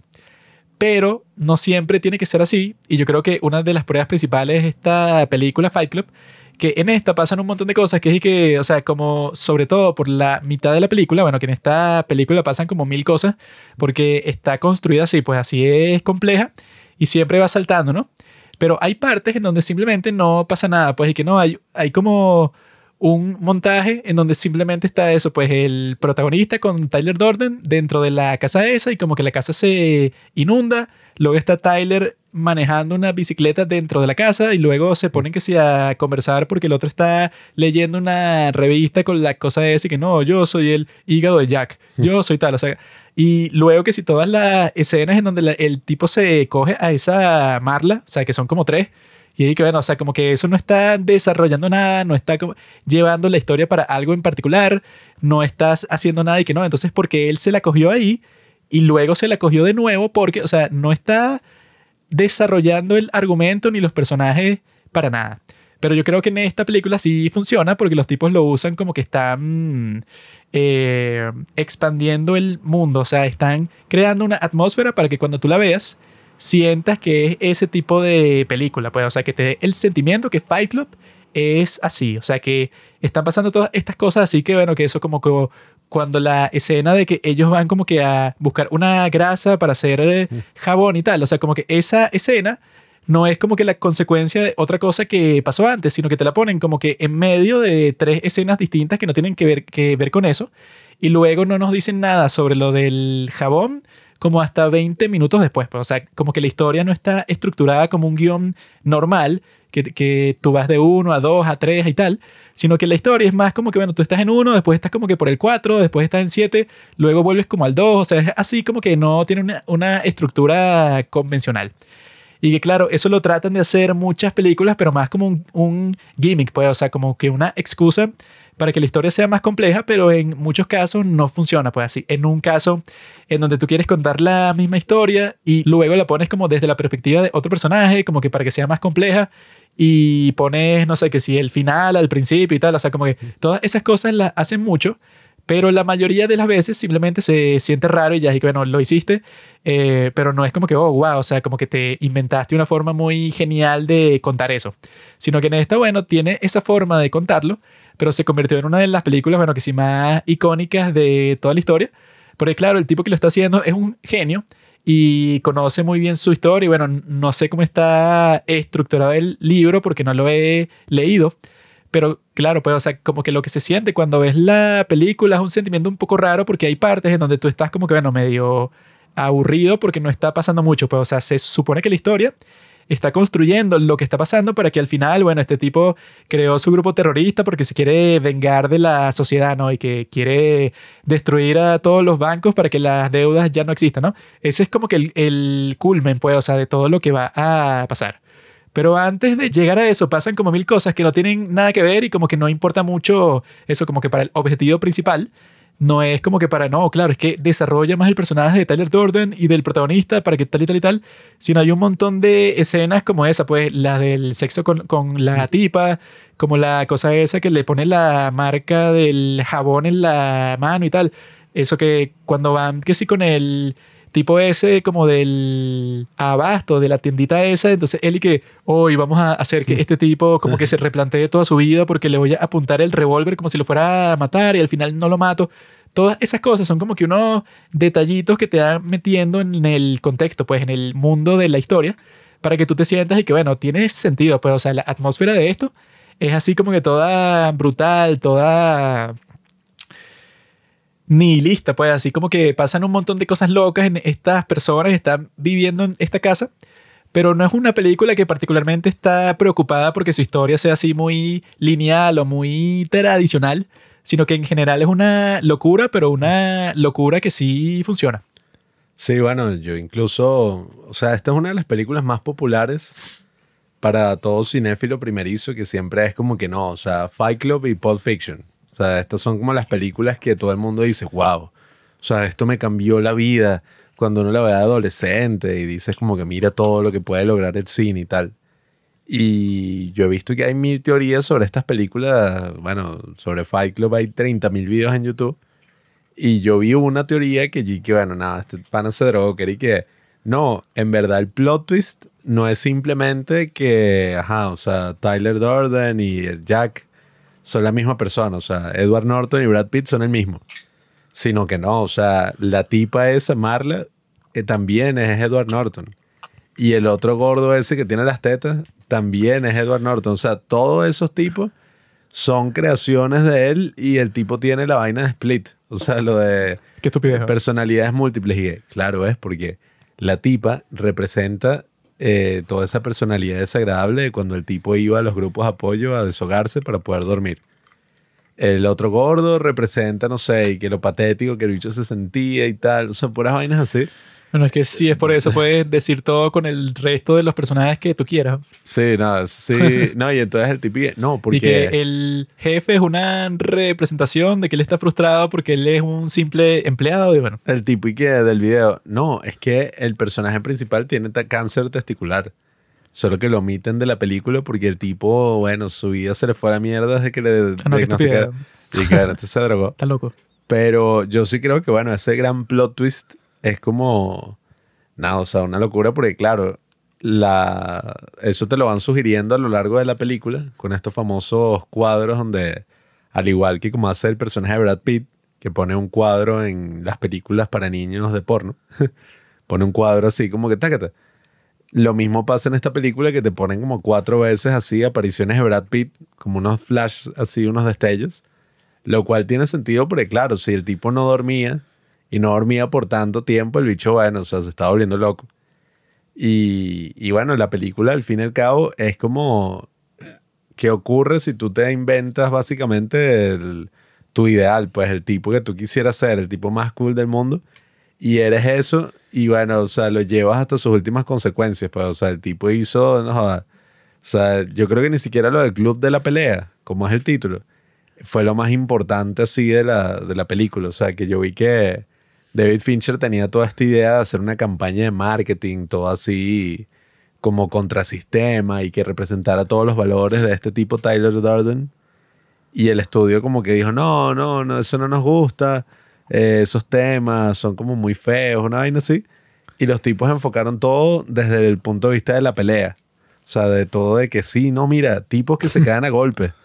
Entonces, y que este David Fincher se sorprendió porque estaba viendo que si en los comerciales, pues, de la UFC o de la WrestleMania, todas estas bromas, ponían el tráiler de Fight Club y ponían puras escenas de pelea y que ven a ver esta película de hombres que se caen a golpe y tal. Y el tipo dijo, bueno, estos bichos como que no entendieron mucho el punto de la película. Por eso fue que yo la vi. Sí, o sea que, bueno, en verdad no es tanto sobre eso. Es más como toda esa cosa bueno, del sistema. O sea, obviamente que no es sobre eso, porque la pelea en sí, ajá. Sí, son casi poquitas, o sea, ni siquiera Simplemente para que se que estos tipos son unos enfermos, porque eso es como que los lo llena, porque no Sí. tienen más que hacer en toda su vida. Entonces, cuando están ahí, sí se sienten vivos, porque bueno, están en una situación extrema, mientras que su vida siempre es lo mismo, es una rutina. Sí, tienen que hacer cosas extremas para salir de la Pero no le monotonía. funcionó bien ese marketing porque la película fue un fracaso taquillero. O sea, se hundió. Pero, o sea, eh, con ese plot twist, bueno, que ya el día de hoy, como es, no sé, como la sexta vez que veo esta película, el plot twist, bueno, obviamente que no me sorprende para nada, sino estoy, bueno, eh, tú lo ves venir porque, claro, sí lo viste seis veces, pero la primera vez que yo lo vi, sí fue y que, ¿qué? Y que no, y que resulta que el tipo siempre estuvo él solo, y resulta que la otra tipa cuando iba a tener sexo estaba teniendo sexo con él y ya. Y todos los otros momentos en donde él lo estaba viendo, como que no, sí, él está dando un discurso mientras yo estoy como que atrás del público y tal, era mentira, pues, o sea, él lo hizo todo. Y él se comenzó a golpear él solo como un enfermo en el bar, y la gente como que se le acercó y que, ¿qué estás haciendo? Y entonces ahí le diga, ah, bueno, entonces vamos a pelear tú y yo. O sea, una cosa toda loca, él se, o sea, se estaba proyectando en esta persona súper cool, quizá porque le daba miedo ya convertirse en eso, pues así como que una locura psicológica tipo Dr. Jekyll y Mr. Hyde, así. Ah, Bueno, que eso, yo eh, siempre que pienso en eso, ¿no? De Dr. Jekyll y Mr. Hyde, es raro porque tú cuando lo escuchas, tú piensas que Dr. Jekyll es el malo, ¿no? Porque suena como que un nombre de villano que sí, de James Bond. Y que Dr. Jekyll. Pero se supone que ese es el bueno y el malo es Mr. Hyde. Eso es un gran problema literario que yo siempre he pensado. Y bueno, yo cuando comienzo a leer tu libro, yo pienso, ah, Dr. Jekyll va a ser el malo, ¿no? Es doctor, así que es que es un científico malvado y tiene Kill en su nombre. Bueno, me imagino. Y no, el malo es Mr. Hyde. Eso es supuestamente que el autor, yo me leí ese y es cortico, pues es bueno. Sí, Pablo, yo también me lo leí. Estoy- El autor Ya pasé el quinto grado. lo escribió supuestamente y todo drogado. Creo que era con cocaína. Obvio. Y lo escribió rapidísimo, pues, o sea, fue una cosa así, creo que fue una noche. Porque él había hecho ya una versión y la esposa se lo quemó. O sea, tuvieron una pelea, una vaina así, y el bicho como que, ah, Sí pasa lo siempre, quemaste. bro. Ahora no vas a dejar de escribir. De hecho, se sentó y escribió la vaina rapidísimo y fue un mega éxito. No, y que eso, pues, o sea, cuando pasa la cosa, tú sí te quedas vuelto loco. O sea, la primera vez que yo la vi, comienzas a pensar sobre toda la película y no, claro, tiene sentido, porque entonces, bueno, eh, era muy raro que que no, ajá, se te explotó el apartamento y este tipo que conociste ahí en el avión, que es un maldito loco, como que te ofreció quedarte, ¿no? Y que llamó al teléfono público. ¿Cómo llamas a un teléfono público? No sé. Y te llevó para esta mansión abandonada y llamaste a Marla, pero él fue el que atendió el teléfono cuando tú te fuiste. Bueno, eran como que detallitos así que te iba mostrando como que de esa ilustración de la enfermedad mental, bueno, que no sé si funciona así cuando tienes esa enfermedad mental que se te parte la, persona, la personalidad, Sup- supongo que no, pero sí es impactante, pues es que sí, uno de los plot más famosos de todos, exactamente por eso, porque es un impacto que está perfectamente construido porque no es como otros plot que eso, ponte que te spoilean la película en sí, si tú sabes que va a pasar. De todas maneras sigue siendo una gran película y tú la disfrutas y las cosas que pasan siguen siendo importantes, pues, o sea, que si las ideas que se discuten y lo que están expresando. Bueno, es que a mí me la spoilearon completica, o sea, yo la vi tarde porque, ajá, Ah, qué idiota. yo cuando ya, yo me acuerdo cuando Juanqui la vio, yo tenía, no sé, qué sé yo, 12, una cosa así, y Eric no, tú no puedes ver esa película. Eso es una película clase C, amigo. Sí, verdad, o sea, entonces Eric, no, tú la verás cuando ya tengas no sé cuántos años, cuando seas mayor de edad. Y claro, ya con el tiempo y con el internet y todas las cosas, yo ya sabía el spoiler, bueno, desde siempre. Pero es igual como cuando el la vi, plot oye, de sexto sentido. Sí, exacto. O sea, Que ya yo he visto como clásico, 100 referencias. O sea, yo nunca he visto esa película, pero sé que no, es que resulta Ay, que sí, estaba Dead muerto era. Bruce Willis todo el tiempo. Entonces, ese que era el psicólogo no era un psicólogo. Te pasa eso, pero yo me imagino que si tú ves esa película y ya sabes eso, te resulta que es una película de mierda, porque hay muchísimas películas que simplemente dependen que al final te van a, sor- a sorprender. Que no te lo esperaste, ¿verdad? Que, ok, no me lo esperé. Solo sirve para la primera vez que la veo, pero después no la voy a volver a ver porque ah, ya pasó lo emocionante. Pero en, en esta no es así, en esta tú la ves y que, ah, bueno, ya sé lo que va a pasar, pero entonces le estás prestando mucha más atención y todo porque quieres ver los momentos así como que, ah, bueno, ¿cuándo fue que él se volvió loco exactamente?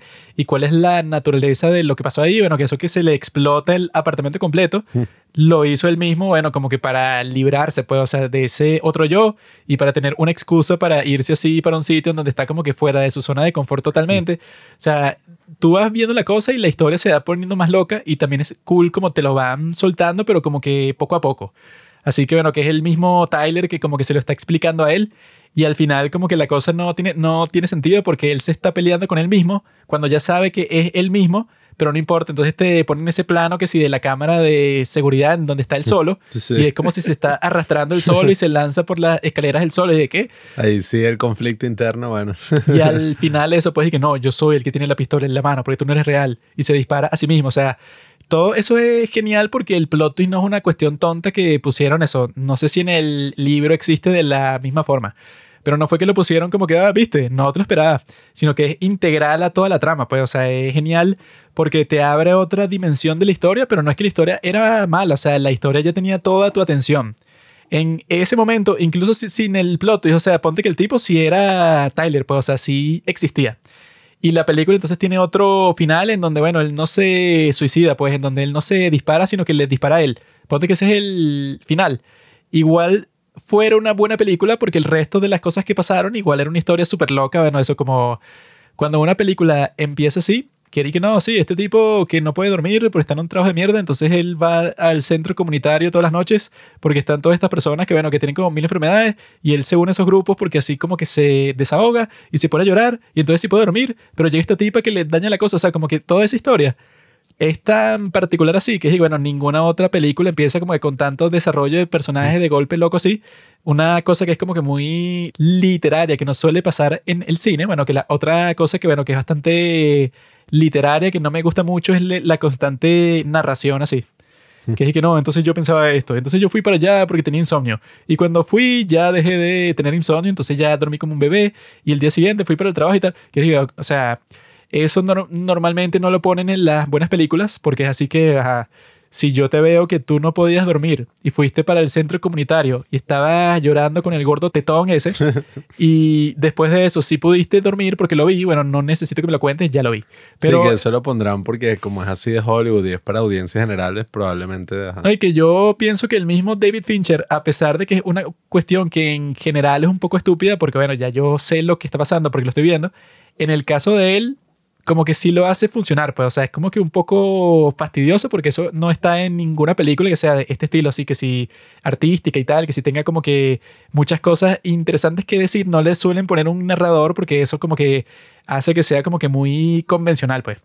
Pero en esta sí lo hacen bien, pues, o sea, como que el recurso es un poco estúpido, pero tampoco es que lo sobreusan y que cuando lo usan es como que para darte unos detalles así que no, es que mi trabajo, es que yo me pongo a ver las estadísticas de todos los choques del mundo, bueno, ¿qué habrán pensado estas personas? O sea, es como que para enfatizar un sentimiento particular, así, o sea, sí lo usan bastante, pero no es como que tan exagerado que se vuelve fastidioso.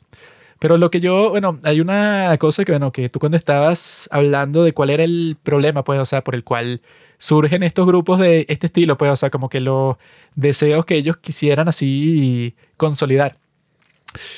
Te faltó mencionar de dónde surge todo eso, amigo. Que tú, bueno, estás un poco, digamos, eres un poco inculto. No conoces el origen de ese, digamos, la conceptualización de ese sentimiento. El dinero. Eso yo lo puse en mi artículo. Me imagino que lo leíste, pero se te habrá olvidado. Se lo leí, pero no pargo. Y de, no, la masculinidad tóxica, No, no, no. que Primero, y tal. esa parte no la puse yo. Y eso lo puso el editor después porque yo nunca escribí masculinidad tóxica. Yo puse una. Yo creo que puse masculinidad y ya, que si los lados oscuros de la masculinidad. Y el tipo lo cambió y puso masculinidad tóxica. Ah. Como eso, como cambió el título. El título era 10 películas que, cam- eh, que cambiaron el mundo literalmente. Y el tipo le puso que 10 películas que cambiaron el mundo y entre paréntesis que in real life. Y que bueno, o sea, como que ya se sobreentiende. Si, si cambiaron el mundo, ¿cuál mundo van a cambiar? real, el mundo ficticio. Sí, o sea, cambiaron qué mundo y que no, entre paréntesis in real life. Y bueno, obviamente. Que en la actualidad lo de los multiversos, bueno, ya Y ha adoptado. In Other Life. Pero yo lo que puse cuando hablé de esa película es el tipo, bueno, que conceptualizó eso exactamente. Y eso fue en 1945, creo, échale bola. Carajo. Somete. Que el tipo dice que ese sentimiento, bueno, él lo llamó la angustia de la civilización. Y la angustia, bueno, que en inglés es The Strain of Civilization. Strain, bueno, me parece que es una buena traducción esa de angustia, sí. Y la razón por la que eso existe es porque se supone que en el pasado todas las personas vivían en tribus. Y las tribus son, bueno, por definición, una tribu es pequeña, sí. Son, no sé, ponte quizá hasta 100 personas que todos se, se conocen, viven en el, en el mismo sitio. Todos hacen las mismas cosas, tienen las mismas tradiciones y tal. Eh, tienen como que unos rituales que hacen cada cierto tiempo que los unen. Todos necesitan trabajar juntos para sobrevivir. Pues, o sea, como que todo el mundo depende de todo el mundo. Todos se conocen y no hay tal cosa como que no, es que yo me quedé hoy todo el día en mi cuarto y yo comí solo. O sea, esas cosas no existían en el pasado, ¿no? Pero cuando la sociedad va cambiando y se convierte en una civilización como tal, pues, o sea, ya, ya no es una sociedad tribal, sino que puede ser ya como que, bueno, una democracia o, bueno, como que todas las formas distintas que hay, que ya deje de ser una tribu que, si- que siempre pasa. Cuando un sitio crece, o sea, cuando ya no son 100 personas, sino que son 100.000, ya no hay forma de que siga siendo una tribu pequeña ya, sino que, bueno, ya la sociedad es mucho más compleja. Y cuando la sociedad es mucho más compleja, entonces las personas se relacionan es con un grupito muy pequeño. O sea, ya tú tienes como que a tu familia eh, y ya tú formas parte de la sociedad, pero como que ya tienes un trabajo y te relacionas que sí con los del trabajo y con tu familia y, y ya, ¿no? Pero con el resto de la sociedad, bueno, que si lo escribe en 1945 no existía el internet, medio existía la televisión, todas estas cosas, así que son formas de que tú te separes del resto. Pero lo que él decía es que, bueno, que tú en esas circunstancias como que te separas completamente del resto porque ya no estás conectado con un montón de gente y ya no tienes cosas en común con un montón de gente, sino que ahora, o sea, no tienes como que un horario fijo y que no, el lunes tal cosa, el martes esto, el miércoles el ritual. Todas las comidas, eso, tienen que ser a cierta hora, pero que eso ya está decidido por ti, o sea, porque es una organización, la tribu, y todos comen juntos, todos hacen todo juntos. Pero cuando eso desaparece, ahora a ti te toca definir todas esas cosas. Pues, o sea, te toca definir qué es lo que quieres ser, cuándo quieres comer, con quién quieres comer, cuándo te quieres ir a dormir, cuándo te vas a casar, con quién te quieres casar, cuándo antes, Eric, bueno, tú te vas a casar con la hija de este amigo mío, bueno, que ya lo cuadramos cuando ustedes eran niños. Incluso si no te quieres casar con ella, las opciones que tú tienes, pues que si de muchachas de tu edad en la tribu son como tres, así que bueno, eh, no es una gran decisión. Quizá una ya está casada y la otra está enferma, bueno, te tocó esta. Como que todas las cosas de tu vida en ese mundo tribal ya está ahí, pues, o sea, ya está definido. Mientras tanto, que se supone que cuando la civilización es más libre, entonces tú tienes que definir todo, pues, y, bueno, que quieres estudiar, que quieres trabajar, mil cosas. Y ahora existen como mil intereses distintos, pues, o sea, no es que, bueno, está tu grupo de amigos que son los que plantan, otros que son los que cosechan y otros son los que, no sé, los que cocinan, sino ahora existen como 100 cosas distintas para hacer. Y todas estas cosas hacen que las personas, bueno, como que cada vez se van aislando y que el tipo dice, pues, y que no, sería imposible que llegara un momento en donde la sociedad está alienada completamente de la interacción humana del, del día a día. O sea, una sociedad completamente abstracta. Que eso es que tú eh, vayas que si en un carro así por, por tu cuenta a un banco a sacar dinero, pero no hay un cajero, sino que hay como que un dispositivo que te lo provee. Y así con todo, pues, o sea, que nunca tienes que interactuar con una persona, o incluso si estás caminando por la calle y ves un montón de personas, bueno, no, no importa que las veas, porque son completos extraños que nunca van a conversar contigo, porque, porque lo harían, pues, o sea, los tipos van como que para su rollo, tienen su trabajo, tienen sus obligaciones y tú tienes las tuyas, ¿no? Entonces toda la cuestión es que cuando tú te sientes así tan libre y tal, llega un punto que tú te frustras, pues, o sea, que tú, que tú te angustias porque a ti como que te hace falta es la comodidad de que tú tienes, bueno, que eso es como que lo que, lo, como que la sed que sacia todos estos grupos así, bueno, que los tiempos del tipo que escribió esto, él se estaba refiriendo al partido nazi. Como que eso, estos son estos tipos que, esos tiempos que yo vi que lo que hizo Hitler era que, bueno, que existía un montón de gente que estaba así como que aislada, sin propósito y tal. Y el partido nazi no era solamente el partido del holocausto, amigo. Eso es una cosa que se les ocurrió después. Un error, pues, o sea, todo el mundo comete errores. Pero al principio no, ah. no, era eso y ya, sino que era que no, claro, los clubs. Entonces era como que un club que sí de todo el país. Entonces, si tú eras miembro del partido nazi, era que, bueno, amigos, el viernes vamos todos al lago a festejar, no sé, una tradición alemana antigua. Y es que la misma idea de nacionalismo parte de eso, pues, o sea, si tú ves el contexto de, de lo jodido que estaban, ¿no? Después de la Primera Guerra Mundial, y bueno, o sea, con sentido, pues, no es que tampoco eran unas víctimas y ya. Tú ves y que, ok, si tú estás en esa situación de mierda y alguien está proclamando y que no, o sea, pero en verdad nuestra sociedad es la mejor. O sea, estamos así, pero en verdad nuestra sociedad es la mejor y tenemos que recuperar nuestras tradiciones y lo que, nosotros éramos. Y tienes que ser todos estos jóvenes desempleados, deprimidos y todas esas cosas ahí. Entonces los tipos le dicen, no, bueno, vamos a hacer un club y entonces tú tienes un propósito porque trabajas para nosotros y si quieres te metes en el ejército también y te damos un entrenamiento y te damos comida mientras estás en el campamento y tal.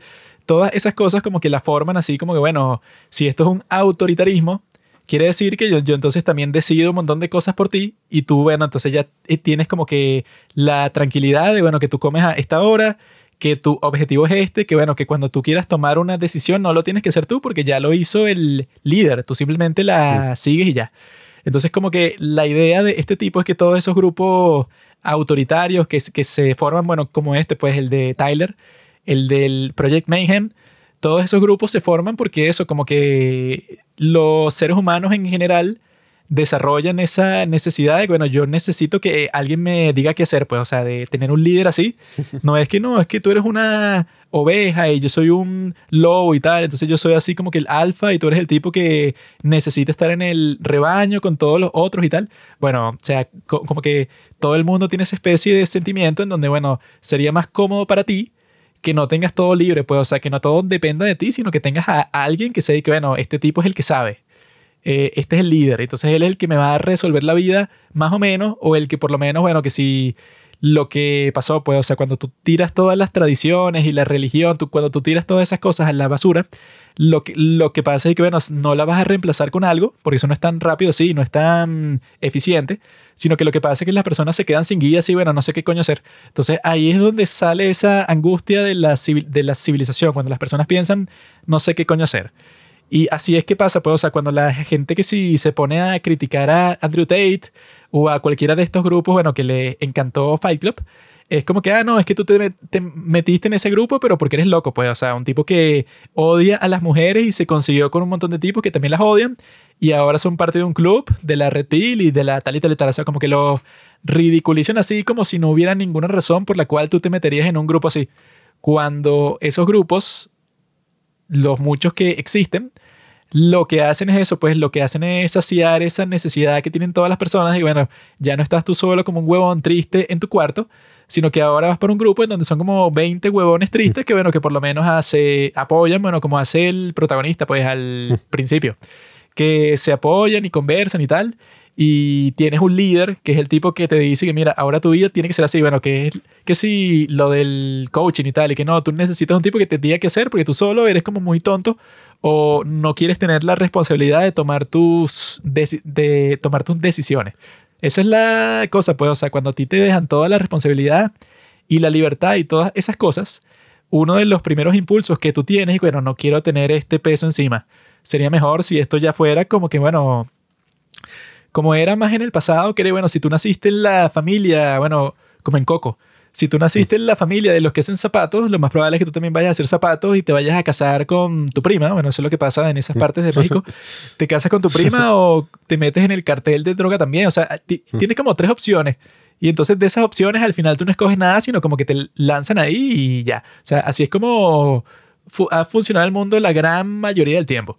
Y los momentos de la historia, pues así que como que la sociedad se va más a lo liberal, a lo que bueno, desde la antigua Grecia, pues en donde te dicen así como, bueno, tú escoges a tus líderes, a muchísimas personas, claro, que les gusta y les encanta y lo celebran, pero a muchísimas personas también dicen y que no, pero yo no quiero esto, o sea, porque están lanzando todas las tradiciones al carajo y porque ya nadie tiene valores y no importa nada y quieren como que revolucionar todo. Por eso es que existe ese conflicto eterno entre las personas que son conservadoras y las personas que son progresistas y lo raro es eso, pues, o sea, que intenten burlarse, pues, o sea, como que de las personas que terminan formando parte de estos grupos como si ellos lo hicieran solamente por odio, pues, y que no, es que tú eres fan de Andrew Tate porque disfrutas como el tipo jode a las mujeres y las odias también y odias no sé qué cosa y odias tal y bueno, normalmente tú formas parte de un grupo no porque odias a alguien, o sea, yo creo que ni los nazis, Eric, no, es que yo soy parte de los nazis porque odian a los judíos y a tal y tal y tal, y que no, yo formo parte de ellos porque nosotros todos juntos defendemos algo, pues, o sea, la mayoría de las veces que tú te metes en un grupo es en pro de algo. Las veces que es en contra de algo suele ser que si un grupo terror, sí, un grupo terrorista, que si no, bueno, yo estoy en contra, no sé, de la sociedad o del Estado de Israel y bueno, voy a hacer todo lo posible para destruirlo, pero la mayoría de grupos del mundo son en pro de algo, no son en contra de las mujeres, sino en el caso de los de Andrew Tate son, no sé, que sí, en pro de la dignidad, pues así que de que seas un hombre y tal, de que no te importe nada. Eh, y en consecuencia de eso, si tú te pones así del tipo cool, que no te importa nada y tal, y que es súper masculino, que quiere ser rico y tal, bueno, termina siendo un tipo de persona toda rara y que tiene unas prioridades vueltas mierdas y tal. Pero el punto es que el origen de eso, o el origen de la mayoría de los grupos, casi nunca es que, no, sí, es que yo, bueno, yo odio a las mujeres, encontré a Andrew Tate, que también las odio, y ahora formo parte, no, o sea, suelen ser grupos para lograr algo, para construir algo. Claro, es que hay que entender que la necesidad existe. Y el método sí es una cagada, o sea, es una mierda. Que tú para suplantar esa necesidad que tienes, te vayas por ese camino, bueno, es triste, ¿no? O sea, bueno, imagínate los nazis. no, bueno, no es tan triste con los nazis, por Y que ver, tú ves cómo terminó todo y, bueno, y en general, o sea, lo que todo eso implicaba. Acabas de decir, bro, los nazis. ¡Viva la libertad, carajo! Mm. Ese es el nuevo Hitler. ¿Por qué crees que en Argentina la mayoría de los jóvenes votaron por Milei? Porque necesitan un tipo ahora que sea su líder y haga todas las cosas por ellos. Ya no lo había analizado tanto desde ese punto de la libertad. O sea, yo creo que lo de la libertad sí, o sea, para mí es un valor obviamente importante. O sea, bueno, y obviamente que esa opinión no es que es en contra de la libertad. Pero yo lo había analizado, era más bien desde el punto de vista de, de eso de la comunidad. Como eso está compuesto, de que en la actualidad, y no en la actualidad, pues, o sea, cada vez que, que se han ido como complejizando, ¿no? Todas las sociedades y, entonces ya ese sentido de familia cada vez va significando cosas distintas, la religión ya no es lo mismo, o sea, todas estas cosas empiezan a ocurrir. Yo creo que tú sí terminas suplantando eso, pero por otras cosas, pues, y no te das cuenta, o sea, no lo haces conscientemente. O sea, que si la religión tú la suplantas, no sé, o sea, por otra cosa que te dé un sentido así mayor, por la astrología, por, qué sé yo, el consumismo, o sea, el dinero, distintas cosas de ese estilo. Eh, no sé, o sea, y terminas teniendo un mundo ahí donde la gente, o sea, no reconoce que tiene estas necesidades y, cree que el problema es una cosa cuando, bueno, yo creo que en verdad, o sea, yo lo que he visto con el tema de la familia es que sí, o sea, yo considero que es de lo más importante que hay. Y entonces tú ves gente que, coño, o sea, está solo, vive apartado de su familia o tiene una familia de mierda, pues como también suele ocurrir. Y bueno, tiene todo tipo de problemas, todo tipo de cosas que tú dices como coño. O sea, al menos uno viviendo en una familia tienes como una experiencia distinta en la que, bueno, o sea, ciertas necesidades de conectar con otras personas, de sentirse ahí, ya están cubiertas. Pues en cambio, coño, yo también me pregunto, a medida que uno va creciendo y pierdes como que todos esos lugares donde usualmente tú ibas todos los días, ¿sabes? O sea, la escuela, la universidad, todas esas cosas, ¿dónde más tú vas a obtener algún sentido así de pertenencia, de comunidad? En el trabajo y en el bowling, bro, obviamente. Sí, pero esa es la cosa. No ves series de los Estados Unidos. Sí, pero Los eso- hombres van al trabajo y en la noche van al bowling. O juegan póker. Como hasta eso ya ha cambiado, o sea, y ya los trabajos no suelen ser esa vaina, pues como que, ay, sí, sino que bueno, uno está en distintos trabajos, en distintas vainas. No, yo soy freelance. La misma respuesta, bueno, al final siempre es la misma respuesta. Ve a la iglesia, amigo. no, Si no tienes familia, ve a la iglesia. Ahí estarás con todos tus hermanos, los hijos de Dios. ¿Cómo que no tienes familia? ¿Quién es tu padre? Dios. Mm. Jesucristo. tus hermanos. Jesucristo te tiene ahí y te está diciendo, bueno, eso, la iglesia de la que te estás bu- burlando, tú vas para esa iglesia, te meten no, en sopotoscientos grupos de toda mierda, tienen un grupo todos los días, el lunes de los niños, el martes de los adolescentes, el miércoles, ahí tienes, ¿no? Claro, pero también Solo que la gente... son los métodos. No, ¿qué método? Solo que la gente quiere, no sé, eso pues, o sea, quiere la mantequilla, quiere, como dicen, quieres tener tu pastel y te lo quieres comer también. Yo quiero ser totalmente libre, pero al mismo tiempo me da ladilla porque, o sea, me da fastidio porque tengo que hacer todo depende de mí. Y yo no quiero estar atado a nadie, porque yo no quiero estar ahí, no, eso, que me tengo que comprometer con esto. No, qué fastidio, porque quizá el grupo es el sábado y quizá a mí el sábado me, me da fastidio y no voy. Entonces, o sea, como que ese es el conflicto que siempre está dentro del alma humana, amigo. Que tú quieres, ajá, yo quiero ser completamente libre, pero cuando te hacen completamente libre, estás diciendo, no, pero esto como que no me gusta, yo quería la estructura. Porque si tú técnicamente eres completamente libre, entonces ¿qué? O sea, no tienes límites, pues, o sea, como que lunes, martes, miércoles, jueves, viernes, o sea, no sabes qué vas a hacer cada día, sino que tú decides ese día que no, hoy voy a pintar, mañana voy al teatro, o sea, y libertinaje. eso es una locura y eso, o sea, lo, eso de que ese es el problema de las sociedades de ahora, no, todo es libre, eso no puede ser. Eh, Tenemos que volver a la autoridad. Porque No, en, eso que, eso es el problema con los progresistas, así que no, claro, entonces todos son una mierda, o sea, los políticos son una mierda, los curas también, todo el que sea una figura de autoridad, o sea, el padre, el padre que te oprime. Las personas traumadas, que es que no, bueno, que tu papá no sé, que te golpeó, entonces como que proyectan eso el resto de la sociedad y que no, toda la autoridad, los profesores. Entonces el colegio es una mierda, la universidad, la iglesia, el trabajo, los jefes, pues, o sea, que los jefes te presionan y te joden y tal. Hay muchas personas así, bueno, yo me imagino que muchísimas personas, sobre todo que se expresan por el internet, están un poco traumadas, entonces claro, o sea, como que proyectan ese trauma al resto del mundo y están viendo, bueno, como que malicia en todas las instituciones. Y cuando pasa eso, que tú dices que no, eh, eso pues, o sea, mi trabajo y mi familia y la iglesia, o sea, cuando tú ves eso, mierda en todas partes, ya no importa, pues, o sea, ya tú no vas a querer formar parte de, de nada, o sea, porque tú dices, no, si todo es una mierda, ¿cuál es el punto? Sí, es que, bueno, eso es lo que yo critico, lo que decía de que tú deconstruyes todo, pero no estás construyendo nada. Al final tú le estás eliminando todas las pequeñas certezas de la vida y estás diciendo, no, todo esto es una paja que se sacaron del culo y lo inventaron y solamente existe para oprimirme, pero no creas ninguna otra certeza, pues, y dices, no, es que en la vida no hay ninguna certeza. Eso es lo que estaba criticando en estos días mi gran amigo Ben Shapiro de el perdedor este Joel Noah Harari. Ah, sí, quién Que es. el tipo dice una cosa así que no, vale, todo esto, capitalismo, Cristo, eso, cristianismo, la Biblia, eh, no sé, como que los- las historias pues clásicas y tal. Todo esto son historias. O sea, eso, la Biblia, el capitalismo, historias que nos contamos. Todo es artificial.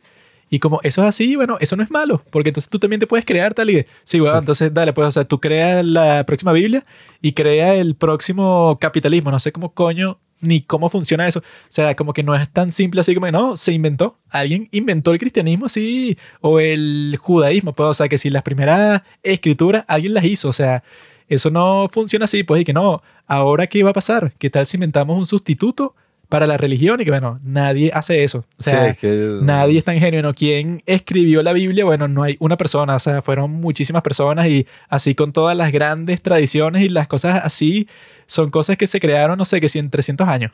Y que la mejor forma de tú criticar algo en ese sentido es que tú tengas una alternativa mejor.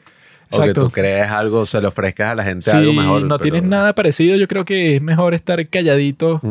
con respecto así que no, vale, todo esto que no funcione, que es ahí, ¿qué funciona? No, bueno, que las personas sean libres, pues, o sea, que tú hagas lo que tú quieras y que bueno, eso no, o sea, eso de que tú hagas lo que tú quieras no es proponer algo, proponer algo sería como que no, yo tengo una alternativa mejor que resuelve tal y tal problema. No es que no, es que las personas eso que sean libres y ya, porque eso es anarquía como quiere mi ley. No, bueno, yo creo que ahí hay muchas cosas que, bueno, también uno tiene que tener cuidado de no, no caer como en cierto tipo de discursos que, bueno, si se llevan a sus últimas consecuencias, bueno, el desastre. Porque, o sea, yo sí creo, a ver, tú puedes criticar las cosas, o sea, la crítica no está mal. El problema no es la crítica en sí, el problema es cuando tú quieres destruir todo y, o sea, tú no dices, no, es que el niño está enfermo. No, o sea, tú dices, no, es que el niño tiene gripe y hay que asesinarlo y esa es la cura, pues, o sea, Está si lo asesinamos. Está la crítica ¿Y qué? Sí, no, exacto. eso que hiciste no me gusta. Me gustaría tal. No, es que eso no me gusta. ¿Y qué te gustaría? No sé. Sí, que no, es que todo es una mierda y todo, o sea, en general, pues el mundo y tal, y que, ok, pero, o sea, que tiene, o sea, ¿qué vas a hacer? Pues, o sea, al fin y al cabo, o sea, si, si tienes ciertas condiciones de vida, bueno, tú tienes que trabajar con eso. Y nada, o sea, yo creo que, o sea, el tema está... Sí, ¿Qué tanto hablas? ¿Qué propones tú, Pablo? Que eres un genio. Te la das. Bueno, yo lo que propongo es que eso, pues, o sea, los vínculos que uno crea. No, no, no, no. Tienes que Son- proponer tu gran solución. Y cuando uno la pro- solución final. Y cuando uno propone una solución y que no, es que eso es un culto. Y, ah, pues. ¿Qué quieres, bro? Que la gente esté en su casa jugando Play o que sean parte de mi culto y bueno, que yo les digo qué hacer, limpia mi casa, tienen relaciones conmigo, o sea, ¿qué prefieres? Tienes que proponer algo así, güey. No, bueno, o sea, yo creo que tú no tienes que conseguir a juro una solución, eh, o sea, que aplique a todo el mundo por igual, así. Bueno, es que eso no existe, bro. Sino que uno tiene- a ti. Bueno, por eso, o sea, en mi caso, yo le doy mucha importancia eh, frente a este problema, ¿no? De la alienación, del aislamiento, de eso. Primero, en la gran importancia de tener un significado de vida y entender que la vida se basa en significados. O sea, no es que eso es algo que nos inventamos y es estúpido. No, o sea, eso es lo más importante que hay. Sea, los significados que les damos a las cosas. O sea, que todo tiene un significado importantísimo. Y eso también nos lleva al significado de las otras personas, pues, o sea, del otro. O sea, que no todo eres tú y ya. O sea, que tú no eres el mundo y listo y todo se refleja a tu gusto, sino que las otras personas, oye, tienen un valor de, no solamente de, de acompañarte y hacer tu vida mejor, sino, o sea, yo creo que a veces las otras personas son las que le dan el, o sea, todo, pues, o sea, la alegría, o sea, todo a, a la vida. O sea, si uno estuviera amigo. solo aquí, no, no habría nada. Ahora, ¿qué institución vas a crear? ¿Cómo se llama? LPC. La iglesia de Pablo. Bueno, que esa es otra. Ahorita el término comunidad, uno solo lo escucha en estas, en estas pajas y que, claro, la comunidad de los padres del cine, o No, sea, la comunidad de las La redes comunidad sociales. gay. No, es que lo dicen siempre, ¿no? Que tú eres miembro de la comunidad. No, yo no soy un pervertido. Yo no veo no, niños. yo digo en el, en el entorno digital, Eso toda es lo esa paja. que- Y, ay, la comunidad. Eso es lo que están diciendo ahorita, que LGBTQIP. ¿Sabes qué es la P, no? Bene. Pedofilia. No, vale. Todas las perversiones juntas. ¿No? ¿Y qué crees que significa el más? El más, como iban a poner la P, pero llegó un tipo experto en marketing y mira, no puede ser tan, tan directo. La broma LGBTQ, bueno, esa es una alternativa a una comunidad. el problema es o sea, que si Eso tu no es ninguna alternativa... alternativa a una comunidad, eso es Sodoma y Gomorra. ¿no? Eso no no. es una comunidad, eso es lo que Dios destruyó, purgó la tierra. si tu comunidad va a ser, no, en base de un pendejo que le tienes que pagar mensualmente para que él como que te permita ser parte de su grupo de Facebook, no sé, Como New Jeans, amigo. eh, de su foro de mierda, donde lo único que se va a replicar ahí es el odio y reforzar todas esas necesidades que tú tienes. Está bien. ¿no? Bueno, tú vives de eso, pues de reforzar las ¿Qué peores virtudes. ¿Crees que fue bueno, la las peores cosas? virtudes no. Inquisición, amigo? Ver, nos juntamos no ahí, nos volvemos locos y ¡guau! Yo sí tengo una alternativa porque yo no soy un loser como tú. Yo tengo la solución, no, y para mí, para todos los seres humanos. La sociedad de los monos. Que es lo que dice mi amigo Brian Murarescu en su libro, que el tipo dice eso al principio. ¿Qué es eso? El tipo se pregunta eso y que, bueno, ¿qué pasa? Bueno, que te pone como que una estadística de esos países que, bueno, que siempre se la dan de la gran verga. Me imagino que son una mierda. En todos los países nórdicos, Holanda, Islandia, siempre ponen esos todo ese grupito de países, son como 10, y Holanda, los países nórdicos, eh, Islandia, siempre los ponen como si no, esa es la tierra, bueno, eso, donde todo el mundo es feliz. Puros malditos pervertidos en una roca de hielo, o sea, un sitio en donde nadie quiere vivir. Sí, Juanqui. El venezolano que piensa que todos los países nórdicos son una mierda. Son una mierda. un sitio en donde viven puros blancos, son todos racistas, son unos malditos, entonces... Eh, está bien, sí, es verdad. Estoy de acuerdo. O sea, por esa vaina que, que show. El tipo dice al principio del libro, bueno, las estadísticas, pues, como en muchos países desarrollados, entre los jóvenes, que si, no sé, entre los 18 y los 30, es y que, bueno, los que son religiosos ya son como un 30%. Y que es lo más bajo de toda la historia y tal. Entonces él dice que, claro, o sea, como que todo su libro es cuál es el origen de las religiones. Y el tipo lo que encuentra ahí es que la mayoría de las religiones, bueno, no sé por qué dije eso porque no es cierto. El tipo se enfoca en el cristianismo.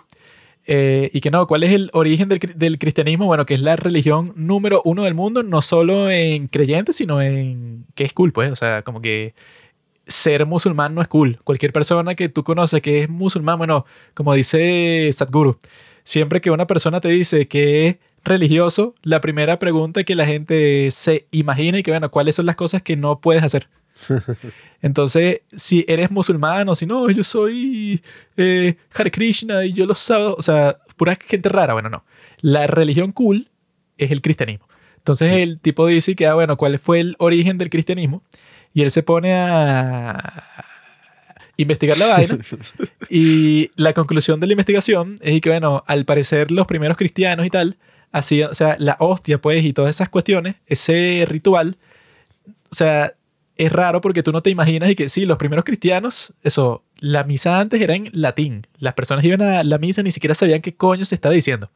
Sino iban como que por el ritual, o sea, no sabían ni qué significaba. Era una cosa como que un misterio, pero que todo el mundo va a aburrirse. Yo fui para la misa, no sé, como por 20 años de mi vida y fue una gran pérdida de tiempo. O sea, fue una, un aburrimiento total.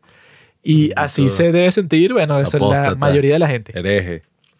Entonces, claro, es muy difícil imaginarte que el cristianismo al principio era exactamente así, ¿no? La gente iba para una iglesia, una misa mierda, sentados ahí, fastidiados, dos horas y ya. Y que los cristianos que eran perseguidos por los romanos, pero bueno, se metían en unas catacumbas y cuando llegaban ahí, pues al sitio que coño los querían matar, era eso, pues, o sea, que era DJ con saca esta. Y que hacían su misa, leían un libro ahí como por 45 minutos y se iban para sus casas. Esa era la gran religión que tenían y wow, qué recho. no, o sea, yo estoy dispuesto a morir por esto, pues. No, y que y se convirtió en la religión más popular del mundo entero. Y bueno, dudo mucho que haya funcionado así tan simplemente. Y bueno, son unos malditos, no sé, se inspiraron por la historia de Cristo, lo vieron en la cruz y oh, wow.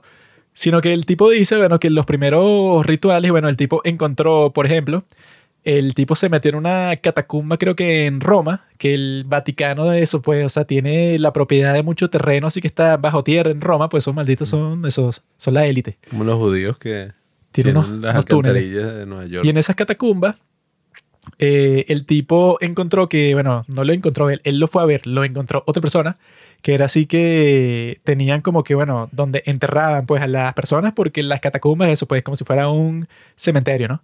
Entonces los tipos fueron para allá y encontraron un tubo eh, como que se conectaba a la boca de eso, pues de uno de los cadáveres que estaban ahí enterrados, ¿no? Y la cuestión era que ese ritual que hacían ahí era que como había un tubo en donde le ponían el vino que ellos usaban pues en su celebración, por ese tubo como que para que el muerto también tomara, ¿no?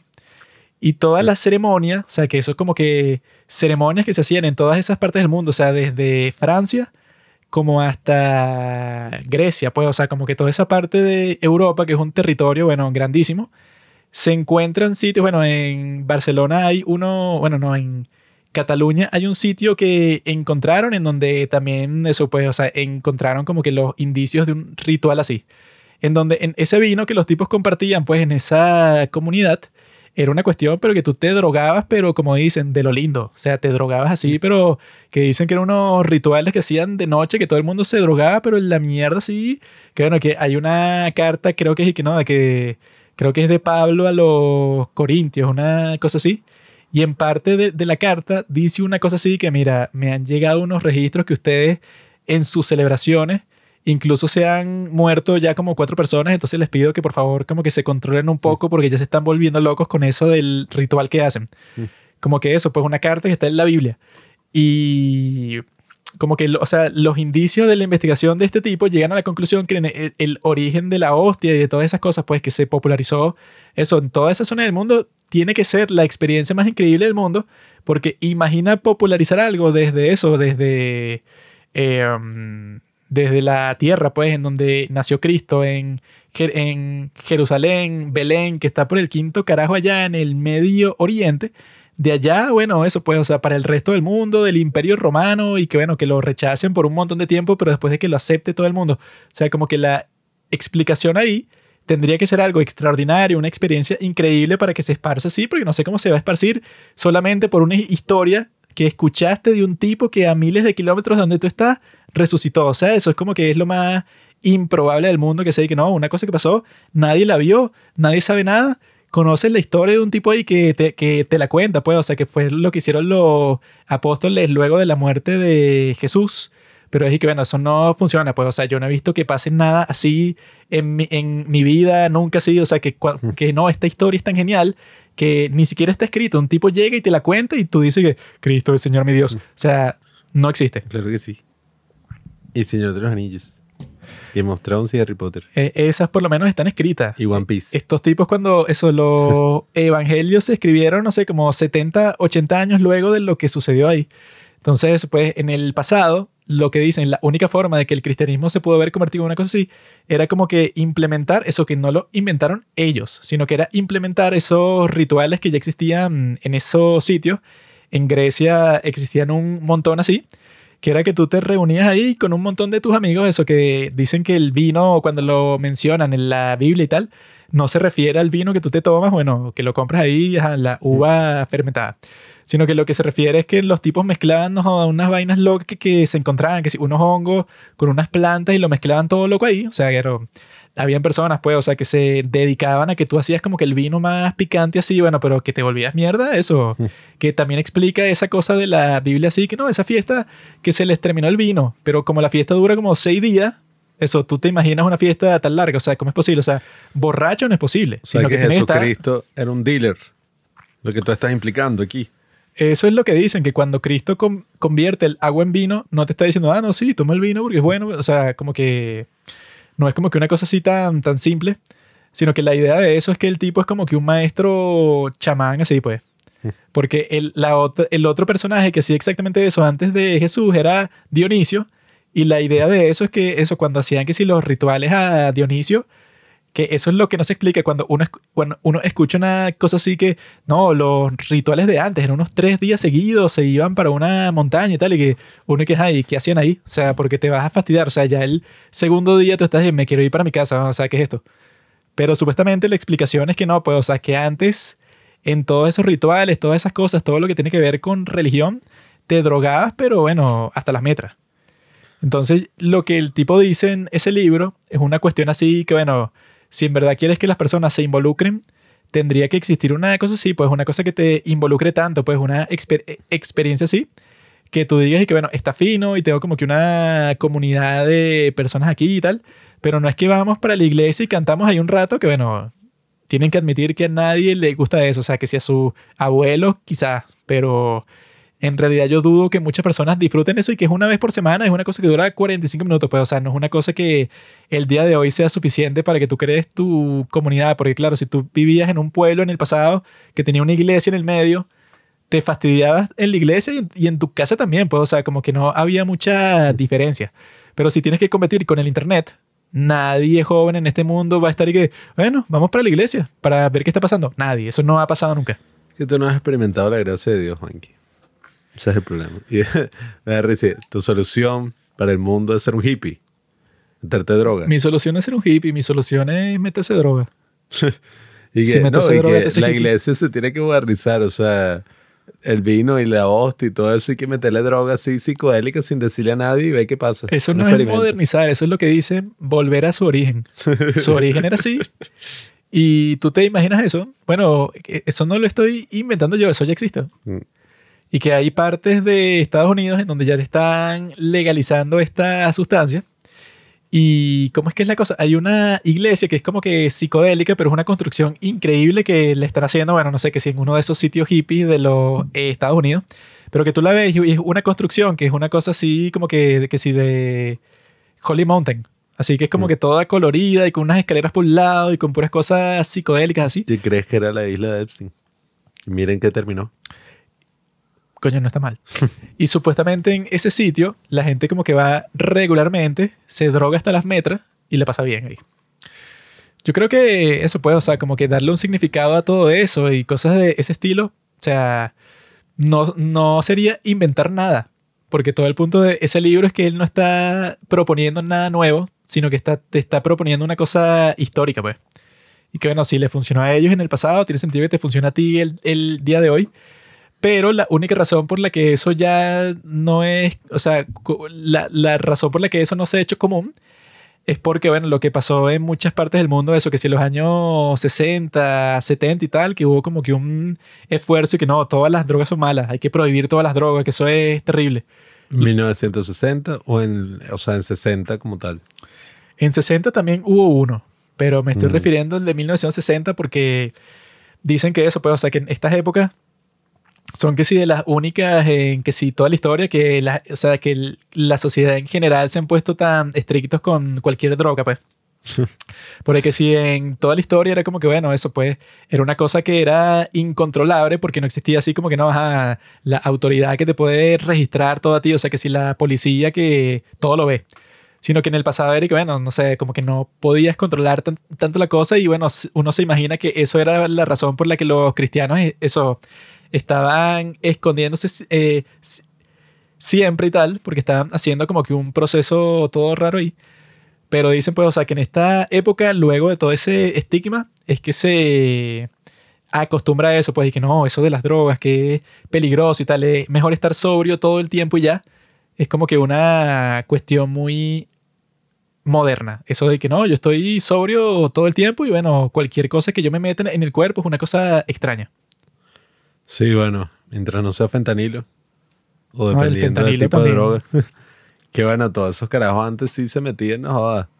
Yo vi que en la Segunda Guerra Mundial, sobre todo los alemanes esos de mierda, les daban que sí, todo tipo de drogas así, que sí, metanfetamina y que no, sí, para la batalla. Esto es un tónico, para que estés así activo en la batalla. Entonces, bueno, y todos esos carajos, o sea, yo creo que hasta la misma esa Ayn Rand era como adicta a la metanfetamina. Oye, dicen que bueno, que en el pasado antiguo, antiguo así, y que no, Cleopatra y tal, que también, bueno, en el antiguo Egipto como que se toman estas drogas en estos rituales así, pero co- como que lo que siempre te muestran, pues, o sea, de cómo funcionaban las cosas antes, es que las personas, eso, que ahí es donde el, el tipo dice que, bueno, que como que se crea un problema que era lo que supuestamente pasaba pues en los años 60, se- eh, 70 y tal, que la gente se volvió muy loca con lo de las drogas, entonces ya era que tú te ibas tú solo por ahí y estabas drogado así, no sé, que si fuiste para el trabajo y antes de ir te metiste, no sé, toda la droga que encontraste, entonces tú vas como un enfermo por ahí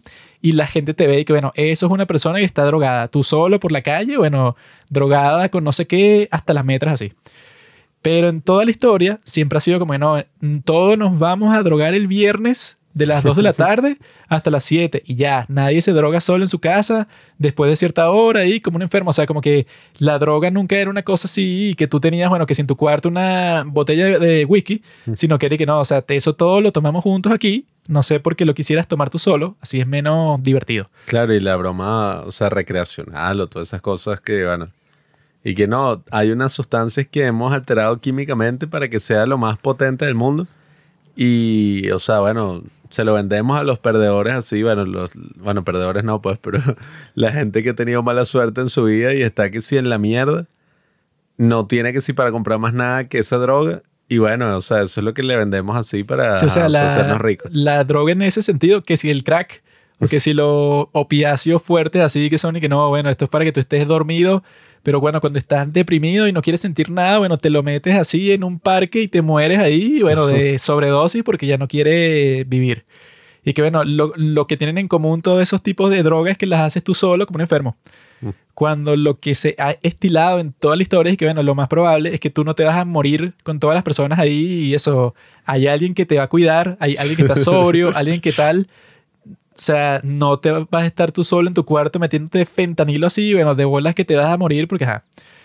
Pero la idea de que sea en grupo es que no te pase una cosa así, pues no te dé una sobredosis, que alguien esté pendiente de que lo midió. Si haces las cosas tú solo, obviamente que te puede salir todo para la mierda. Mano, me estoy cayendo en pálida. Eso es lo que tendría sentido. O sea, que, que se le quite el estigma a todas esas cuestiones porque no tiene sentido que lo siga teniendo. Pero el problema es que como, la- como. Como siempre hay enfermos, que es que bueno, eso, siempre hay un enfermo, nosotros conocemos unos cuantos que es que no, bueno, consiguió la marihuana y ya no puede dejar de fumar todo el día. Sí. Entonces, las personas así son los que le dan el mal nombre a todas esas cosas. Sí, Que bueno, que bueno, y- existe una, eso, no sé, existe el ron y siempre hay un enfermo que el maldito entonces va a tomar ron, no de lunes a viernes a todas horas y no sé, en el trabajo está borracho y llega para su casa y le pega a sus hijos, entonces la gente dice, no, claro, el borracho es así. Cuando la mayoría de la gente dice que no, bueno, él toma cuando quiere y ya. Sí, que también el cómo es importante, ¿no? Por lo de decriminalizar todas las drogas. Yo no creo que sea como la solución así por lo que se ha visto en Estados Unidos, pues. Que hay ciudades que sí, no, sí, vamos a decriminalizarlas todas y bueno, un coñazo vagabundo se mete en toda mierda ahí en la calle y se vuelve loco. No, bueno, pero eso no es de mi concerniencia. Y no, ¿qué le va a pasar a los vagabundos y a los locos? Bueno, en cualquier mundo No, posible mío No solo se por los vagabundos, sino por el coño, la vaina termina siendo un caos ahí. O sea que sí, en general, que si sales a la calle y hay pura gente zombie. No, eso de, de criminalizar todas las drogas, bueno, es que no, sí, va a haber un porcentaje de losers que, bueno, que se van a meter una sobredosis mañana, bueno, mala suerte. Esa creo que no es la clase de gente que debería estar en tu lista de prioridades. Yo creo que el tema es cómo. O sea, yo he visto que en los países donde eso ha servido, eh, o sea, tampoco es que es así, pues, o sea, de que de un día para otro y no, sí, listo.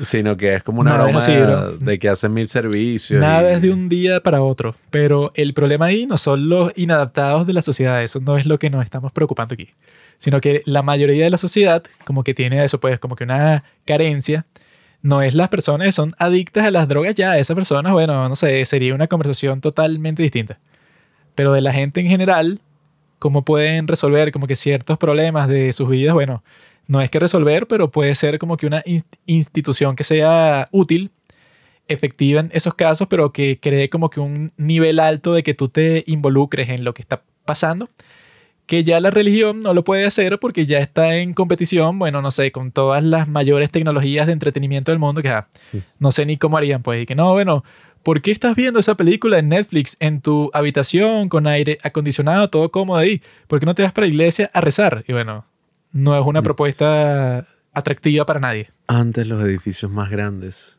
que existían, las estructuras más grandes que habían eran las iglesias. Ahora son los edificios empresariales. ¿Qué dice eso de nuestra sociedad? Eso es como dice el dicho, adáptate o muere. Mm. Si ya la gente no quiere ir, no es porque la gente, ay, es estúpida y no cree en ti. Bueno, es que tú, o sea, no está funcionando, bro. Si tuvieron que pasar 10.000 años y todo un show para que cambiaran el idioma de la maldita misa en todo el mundo, bueno, yo creo que no va a pasar. Creo que como pasan todos los cambios, que eso lo sabe todo el mundo, los cambios reales suelen suceder cuando se mueren todos los viejos y ya no joden. Y entonces ya eso lo, los intercambia pues unas personas con otros valores y así cambian las cosas. Y bueno, así ha sido en El la paso de las generaciones. se mueren todos los viejos, entonces ya no está el obstáculo así pa- para que se diga, no, pero ¿qué se va a hacer lo próximo? Y bueno, te olvidas de lo que estabas haciendo antes, porque bueno, ya murió. Eso es lo de las religiones así establecidas, bueno, o es el cristianismo que ya la gente no le para, o son los losers que quieren ser eh, musulmanes y exportar su porquería de ley a todas partes del mundo. O sea, eso es como que lo que la gente piensa cuando piensa en religión, o piensas que si los locos Har- Hare Krishna ahí que están cantando el sábado, no sé, que si en la plaza pública, pues, o sea, ya es una cuestión que tiene que ser la peor eh, reputación o marketing que existe. Entonces, si tú tienes eso, tienes que ser como Barbie y reinventarte para que la gente quiera ir a verte. Y yo creo que así podemos pasar a ver eh, nuestra película, bueno, más antigua que hemos conversado en mucho tiempo. Pues de, es de 1968. Casi nunca hablamos de películas tan viejas como esta. O sea, El planeta de los simios, 1968, coño. Napoleón de Bergans. No, no. 1827. Esa no la viste, Poser. Esa yo vi bueno. Yo lo vi completica. Lo que pude ver de ese link que yo rápido. tenía fue como, no sé, máximo como media hora. Vi como que el principio ahí, luego la fui pasando, bueno. Pero bueno, cinco horas ese hecho está loco. Pero nosotros casi nunca hablamos bueno, de películas tan viejas porque la mayoría de personas no le para ese tipo de películas, sino que está pensando ajá, en la, la Sociedad de la Nieve. Bueno, que yo en estos días que estaba en un grupo gr- eh, grande de personas ahí que no conocía, cuando se me daba la oportunidad de ver y que, bueno, vamos a ver si estas personas vieron una de las películas que yo vi como no los conozco, bueno, para que la conversación sea como que de algo más interesante que, que ¿cómo te llamas? Así pues. Entonces yo dije, estamos ahorita como la sociedad de la nieve, ja, ja, ja. y como que todo el mundo se reía. Y luego la mayoría decía que, ah, yo sé cuál es, pero no la he visto. Y que, "Ah, maldito. Ah. Todo el mundo como que vieron los TikToks, pero nadie se sentó a ver la película, o sea, como tres personas. Y que no, sí, es, es- es buena, la tienen que ver, que trata sobre tal y tal. Pero la mayoría, y que no, sí, jaja, yo sé cuál es, pero no la he visto. Y que, maldito inútil. El planeta de los simios es mil veces mejor que Fight Club, obviamente. O sea, el cine de los años 60, 50, incluso el cine mudo. Es que tú no has entendido, Juanqui. David Fincher se inspira de los grandes cineastas de los 70. Los grandes cineastas de los 70 se inspiraron de las películas de los 40, de los, etc-. Los de los 40 se inspiraron en el cine mudo. Entonces el verdadero maestro que yo veo, bueno, es el cine mudo. O sea, eso es el, lo único bueno que tiene el cine, verdad. Eso sí sería un capítulo de mierda. de ¿Cuáles son las mejores películas de cine mudo? ¿Sabes cuántas personas lo van a escuchar? Bueno, tú, tu mamá y tu perro. Será fino. Porque de resto las personas no, no joda, una película muda. Esa es la cosa, eso es como ir al... Ese es el equivalente de ir para la iglesia en estos tiempos. Que sí, vamos a ver una película muda. Y, bueno, Ahí hay un grave error, o sea, película muda. O sea, como si le faltara algo, pues, o sea, como si le faltara hablar. obviamente que le falta. No le falta hablar, habla a través de las imágenes. Una película y ya. Aburrido. lo divertido es lo audiovisual. El planeta de los simios. eh, a mí me gusta que, que la vaina, todas estas películas de los 60, o sea, sí, de esa época. Como que uno y que, ah, bueno, sí, o sea, unos viejos, una vaina así. Pero cuando tú ves como los personajes de la película y los tipos, los diálogos y la vaina, los bichos son así todos como subversivos, medio malditos. O sea, los tipos tienen unos valores ahí por el culo, pues, que siempre los viejos y que, no, en mi época y tal, o sea, la gente respetaba. Pero me sorprendió mucho que viendo esta película, o sea, el personaje tuvo como un chance de hablar. Y todas las cosas que dijo, yo que qué. y que toda la sociedad es una mierda, ¿verdad? Sí, por eso yo me fui de ese planeta asqueroso y estoy buscando algo mejor. Y no, y teníamos una sucia ahí, una zorra que iba en la nave, que esa iba a ser nuestra Eva y bueno, con eso íbamos a repoblar el planeta en el que llegáramos. Es raro que pongan "Ah". que el protagonista sea un tipo nihilista. Sí, y que, Que no, todo, todo es una porquería. Y entonces yo me fui de todo el planeta y bueno, ya se murieron todos mis seres queridos. A mí qué me importa, yo aquí estoy mejor yo solo. Porque bueno, yo siempre he estado solo porque a mí no me gustan las personas. Y bueno, normalmente el protagonista en las películas y que no, bueno, como en La Sociedad de la Nieve, suele ser el más, Virtuoso. bueno, el más santurrón. Que la sociedad de la nieve y que come carne humana. El tipo, no, no quiero. O sea, en cambio en esta, el protagonista, bueno, como eran, pues, o sea, el hombre tiene que ser así. Un tipo que caiga mal, un tipo de ¿qué pasa? Pues, no hay que, ay, yo soy, ah, yo me sacrifico por mis amigos. Y que, marica. Eh, pero eso, el- este tipo es un hombre. Mm. Echarte un gesto, no tú. O sea, tú, tú no podrías hacer ese papel, tú eres un niño. Eso es como cuando se encuentran a, a Thor, los guardianes de la galaxia, y que, mira, tú eres un dude. Este es un hombre. Este es un Mm. tipo, coño, un macho. El tipo ahí con barro así, todo cool. Tipo llega a ese planeta y es el que da las órdenes. Dice, no, que pon aquí, pon esto ya. Es el líder de la tripulación. Yo esa del planeta de los simios, mi papá siempre y que no, el planeta de los simios, buenísima. Y yo, como soy de los 2000, yo vi el remake antes de ver la original y el remake es una basura. O sea, la, la dirigió Tim Burton, la protagoniza Mark Wahlberg y es, o sea, yo recuerdo mis primeros usos del internet fue que busqué esta película y todos en puros foros así estaban y que, qué mierda, o sea, y que la peor película que he visto. Porque sí, o sea, fue un remake donde el maquillaje era mucho mejor que el original, pero, o sea, una mierda, o sea, bueno, el cambiaron todo maquillaje, rarísimo. los efectos, todo. Pero nosotros pusimos el principio de esa también como que para compararla y bueno, la de El planeta de los simios, la original, tiene un comienzo como que muy concreto, así como que muy simple. Y ah, estos tipos están en su nave y están entrando así como que la cosa esa que tú te duermes así para que no te pase el tiempo a ti. Y él y que no, bueno, ¿cómo estará la Tierra ahorita? O sea, está como que grabando la bitácora, el capitán. Y el tipo está pensando en qué es lo que le va a pasar en el futuro y que no, bueno, que, qué es lo que nos va a deparar nosotros que somos los seres humanos que estamos aquí explorando en el espacio. Bueno, yo me voy a esto, pues al sueño este mágico. Y el tipo se mete ahí y cuando se despierta, bueno, está como que la nave se está hundiendo porque como que aterrizaron en agua. Y se dan cuenta que la tipa, pues, o sea, que vino con ellos, no sé qué pasó, pues, o sea, con el, con el traje o con la cápsula y tal, pero la tipa está, bueno, toda chupada, pues es un esqueleto. No, no le funcionó el proceso para que no envejeciera, sino que se murió y ya, y los tipos están, ¿what? Y mientras que el comienzo del remake es una cosa toda lo que no, es un, un mono que mandaron para el espacio. Y luego si lo adelantas un poco es que no, es que es una cápsula que como que fue tragada, no sé qué si por un agujero de gusano, entonces el tipo terminó como que en otro planeta completamente distinto. Y ahí es que entra, bueno, que ve que son puros monos y tal, pero es como un comienzo así, que es bueno, lo más complicado del mundo, tardan como 20 minutos a llegar a ese momento, mientras que la original, en los primeros 2, 3 minutos, ya que, bueno, ya se, eso, ya se estrellaron en el sitio y no saben dónde están y es como que todo un desierto, así, pues, o sea, tiene un comienzo mucho más orgánico. Sí, que yo veo que muchas veces estas películas son, entre muchas comillas, más sencillas, incluso a nivel cinematográfico, pero, o sea, oye, o sea, está mejor hecho. O sea, en general, cumple la función que tiene que cumplir. No tiene que complicarse y hacer un pocotón de cosas mal, sino que lo hace, o sea, de manera sencilla, pero de manera orgánica. Pues, o sea, tú sientes que o sea, la película te establece un mundo propio, pues, o sea, estos eh, astronautas que están viajando a la velocidad de la luz y llegan como que a este planeta desolado donde supuestamente no, o sea, no saben nada, pues no saben si hay vida, no saben dónde carajo están. Y, o sea, la película se plantea como esta aventura donde es y que, ah, mira, qué loco, o sea, ¿cómo sería si las cosas fueran al revés? O sea, no es que los humanos evolucionaron del mono, sino es que el mono evolucionó del humano.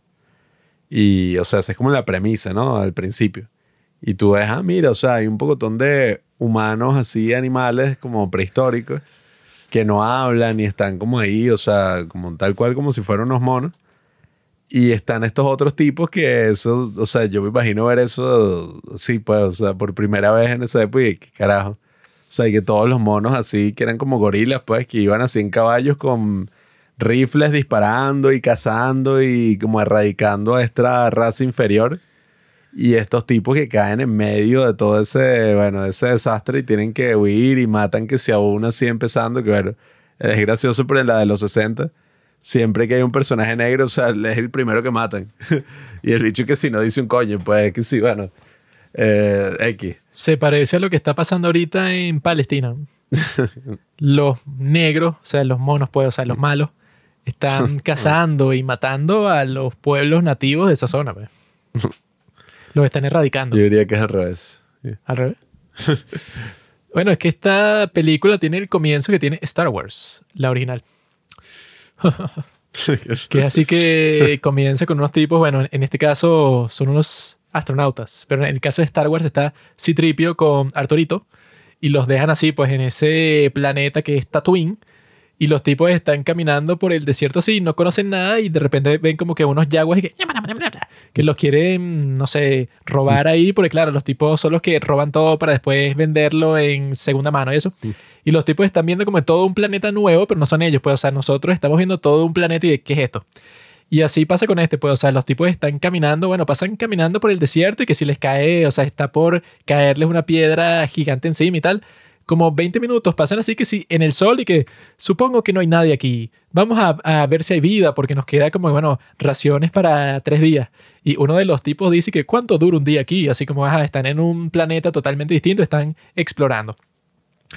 Hasta que los tipos, bueno, como en el minuto 20, así, pues ah, ya encontramos, como que unos seres humanos, pero es raro, o sea, unos tipos ahí como que no dicen nada que qué porque los tipos se meten a nadar, se quitaron toda la ropa y como que les roban la ropa y los tipos están, eh, ¿qué pasa? Y cuando los van persiguiendo totalmente desnudos así, se dan cuenta y que, mira, hay una tribu aquí, pero los tipos son los más silenciosos del mundo, pues nadie dice nada. Y ahí es que pasa lo de los monos y tal. Y yo me acordaba de esta película porque yo la vi cuando era niño y pensé que era la película más aburrida de toda la historia, porque comienza fino así con eso de que, ah, no, sí, y después descubres a los monos, ¿de qué? Pero el resto de, la película es que, ajá, él, está preso. Y ahora va a conversar con estos científicos monos ahí, pero luego no lo sacan de ahí porque va a haber un juicio. Y luego van a ir para la cueva a ver si es verdad lo que está diciendo el tipo de los artefactos. Y yo, cuando era niño, yo estaba de que, ¿qué pasó con la acción? ¿Qué pasó con lo del principio? Que era como que estaban cazando estos tipos y ya es pura charla, pues, ya están ahí sentados y de what. Pero el día de hoy, como ya no soy un niño, yo sí estaba viendo la cosa de, coño, está fino así, que es que no, bueno, no va a ser como que la clásica película que es, ajá, el tipo intenta escapar, pero es una cosa así, bueno, que no tiene mucha importancia, pues es muy corta. Claro, no Pero- es que el tipo se impone por la fuerza, escapa y hace una rebelión. O sea, no es la típica así No es la clásica así que ahora él se va a convertir en el líder de los monos, o sea, sino es que los, Avatar. los tipos están y que no, bueno, tú eres el pendejo. Tú eres así, tú no eres ni, y que no, y que él sabe hablar, y que no, eso fue porque lo enseñaron a estos científicos y tal. y es fino que están como que, ajá, los monos malditos esos, que son así como que los que se visten de naranja son unos putitos Los así que, y que no, nosotros somos así los intelectuales. Y este es como que el jefe de, de la fe aquí y el gran ministro, no sé, del gobierno. Y el tipo, bueno, es el fiscal del juicio. Y el juicio es de que no, tú eres un pedazo de mierda y tú no mereces derecho, eres una basura. Y bueno, eso pues, este es como el Barbie, pero de los monos, pues, o sea, es como si los monos hicieran una película y que ves, ves cómo sería el mundo, al revés. ves que si tú fueras un mono, como es el día de hoy, y en el, el- la, el- la tierra, pues, los monos no tienen derecho y los meten en un zoológico y los tratan mal, bueno, que así es luego la otra trilogía, pues, la, esta de Caesar. Que bueno, que ahí es que vemos cuál es el origen de lo que está pasando en esta película. Que se desató el químico ese, que era mortal para los humanos, pero Ahí no para los ahí monos. ves, viste, se complican demasiado con la vaina. Eso fue lo que pasó en realidad. Y, eh, no. surgió por el mono. Es que el mono César, él era un sujeto de prueba y entonces es se liberó el virus. en esta película comienzan y ya. Y las cosas que no explican, bueno, no las explican y ya. Y es que, ¿qué pasó con la humanidad? Y que, bueno, me imagino que lo que sea. O sea, en esa que era en los años 60, que fue cuando estaba todo el drama de lo de las bombas nucleares y tal, bueno, se supone que pasó una vaina así, pues. No, se, cayeron a bombazos y cuando pasó el tiempo, bueno, se jodió toda la raza humana y los últimos que quedaron en el quinto culo fueron los monos y con el pasar del tiempo, bueno, evolucionaron. Claro, sí. Es que se asume algo importante que es que, ah, bueno, la razón por la que este mono está así tan maldito es porque el tipo está claro de que los humanos destruyeron el mundo y son seres malos, son seres malditos y tal.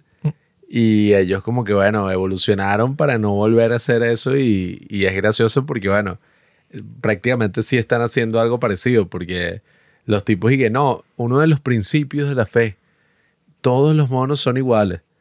Y el tipo le dice, pues, o sea, en el juicio como que, bueno, parece que hay unos que son más iguales que otros. que esa es como la famosa frase de George Orwell en Rebelión, Rebelión en la Granja, que uno de los mandamientos así de los animales es que, bueno, todos los animales son iguales, pero hay algunos animales que son más iguales que otros. Y por eso está esta clase así dominante de los cerdos y tal. Y lo mismo ocurre acá, pues, o sea, aquí tienes como que todo eso distinguido por clase social y que, bueno, los gorilas que son los fuertes así, tienes a estos monos que son como el intermedio y tienes a los orangutanes que son los líderes, pues. Y fue súper ingenioso eso de que al principio el personaje le meten un tiro en el cuello o no sé, algo así, porque entonces el tipo no puede hablar y los tipos y ah, mira, o sea, qué curioso este humano que como que imita las cosas que nosotros hacemos, ah, ja, ja. o sea, qué gracioso y ah, mira, ¿y cuándo lo van a castrar? O sea, una cosa ahí que el tipo, bueno, y, y el momento en que el tipo huye y eventualmente lo agarran con una red y el tipo habla por primera vez, coye. O sea, es que sí, uno de los momentos más icónicos así que bichi que y, you're dirty animal, o sea, le dice una cosa toda chova así. que, don't put your paws on me, you dirty ape. Sí, qué Los mierda. ¡ah! Y, "Ah, un humano que habla. Pero fue más cool con el de César, No, bueno, cuando el tipo dice, no. Que yo me acuerdo en el cine cuando la gente dijo eso que todos dije, "Oh", y dije, wow, o sea, fue más impactante, porque este No, fue así como que muy de los 60, así que, eh, don't put your dirty paws on me, así como que más dramático, bueno, que hay un momento muy raro en esta película que es cuando están por el desierto y uno de los astronautas como que planta una banderita de los Estados Unidos, así pues en la, en la Tierra. Y la próxima toma es Charlton Heston muriéndose de la risa cuando vio eso, pero como un enfermo, como por 10 segundos. Y, ¡ah! sí, como burlando, así, qué idiota. Sí, o sea, como si el tipo hizo lo más ridículo del mundo. Y ya, pues, o sea, ese es como que toda la escena. ¿Y qué?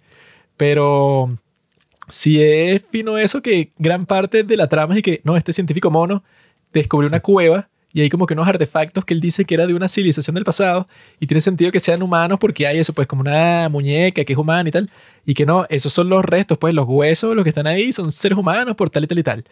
Y eh, uno de los malditos monos esos y que, no, tú eres un hereje, porque nosotros en nuestros escritos así antiguos, en el versículo tal, dice que no, o sea, que los monos fueron los primeros en este planeta y tal. Y dicho, claro que no, o sea, está tratando de, de censurarlo. Y es raro que esa sea una trama porque, o sea, yo creo que, no sé si esta película fue un éxito en taquilla, pero yo esperaría que no, porque dije que no, bueno, ¿qué trama es esta? Pues dije, no, entonces hay un juicio, porque el otro quiere esconder la cuestión de la cueva, entonces si el tipo habla, entonces lo van a juzgar y puede pasar seis meses en la cárcel y él no quiere hacer eso, porque entonces la carrera se le daña. Bueno, sí fue exitoso por lo de las secuelas, pues, que en esa época se sacaron tantas vainas y tal, y, y sobre todo porque el marketing era, no, en esta película gastamos un millón de dólares, que bueno, eso fue falso, lo crearon para el marketing, pero y que gastamos un millón de dólares en los efectos especiales y en el maquillaje. O sea, van a ver una cosa loquísima. La gente quizá fue a ver a los monos y ya. Como cuando yo voy al Parque del Este, que hay unos monos y yo digo, ah, fino. Pero en cuanto a la trama, es raro porque eso, pues, no, ¿de qué se trata tu película? Y no, unos tipos ahí, pero, o sea, no hay una guerra entre los humanos y los monos, sino que simplemente un juicio sobre que este tipo es un prisionero y la gente se, se sorprende cuando lo escucha hablar. Y el tipo luego, como que, ah, él se está defendiendo sus derechos y como que una metáfora así que ves que no te gusta ser el oprimido en esta, esta sociedad, ¿no? Pero al mismo tiempo, como que los monos van a ir por el mismo camino que los hombres, porque es que sí, exactamente lo mismo. Pues los tipos tienen su sociedad, tienen armas, tienen conflictos, tienen política, o sea, según el rumbo que van, es como cualquier otra sociedad humana. Bueno, que uno de los que trajeron para reescribir el guion, o sea, porque el guion tuvo varias versiones, y uno de los que trajeron para reescribirla había pasado por todos estos juicios de McCarthy. Eh, así de que no, este tipo es comunista y aquí están las pruebas que yo traigo. Entonces el tipo dicen que agregó como toda esa parte del juicio para reflejar un poco ese momento. Así como muchas cosas de esa O sea, que es una pues. propaganda política, amigo. Como todo. o sea, pero eso refleja, es una película de su tiempo, pues obviamente, y refleja todas esas cosas. Y, y nada, o sea, si es como, incluso el guion decía que era una sociedad súper futurista. Pero dijeron como, no, mira, o sea, por la plata también, o sea, no vamos a hacer nada así, vamos a hacer que es así hasta Igual sería un poco estúpido. Sí. Y no, es que los monos incluso llegaron a un nivel de avance más alto que el de la humanidad. sí, o sea... ¿Cuánto tiempo pasó? Pasaron que 10 millones de años. Sí. Y no, se destruyó todo el mundo, quedaron los monos solos, aprendieron a hablar, a hacer todo y ahora son más y coño, sí. Que existe como toda esta teoría también de que en verdad el villano estaba en lo correcto y tal.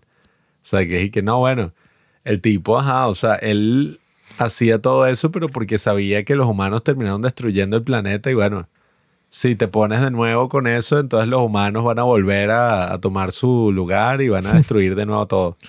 Lo están destruyendo, pero bueno, lo que le tenemos que decir al mono, bueno, son, no son todos los humanos. O sea, y que al fin y al cabo, eso tampoco, o sea, quién sabe por qué pasó. O sea, no puede ser porque los humanos simplemente son todos malos, sino bueno, alguien tuvo mala suerte, alguien le dio el botón rojo sin querer y que, ah, no, yo pensé que ese era el botón de no sé qué cosa, como siempre pasa en las comiquitas, y que mm. ese es el botón de autodestrucción, y que, ¿qué?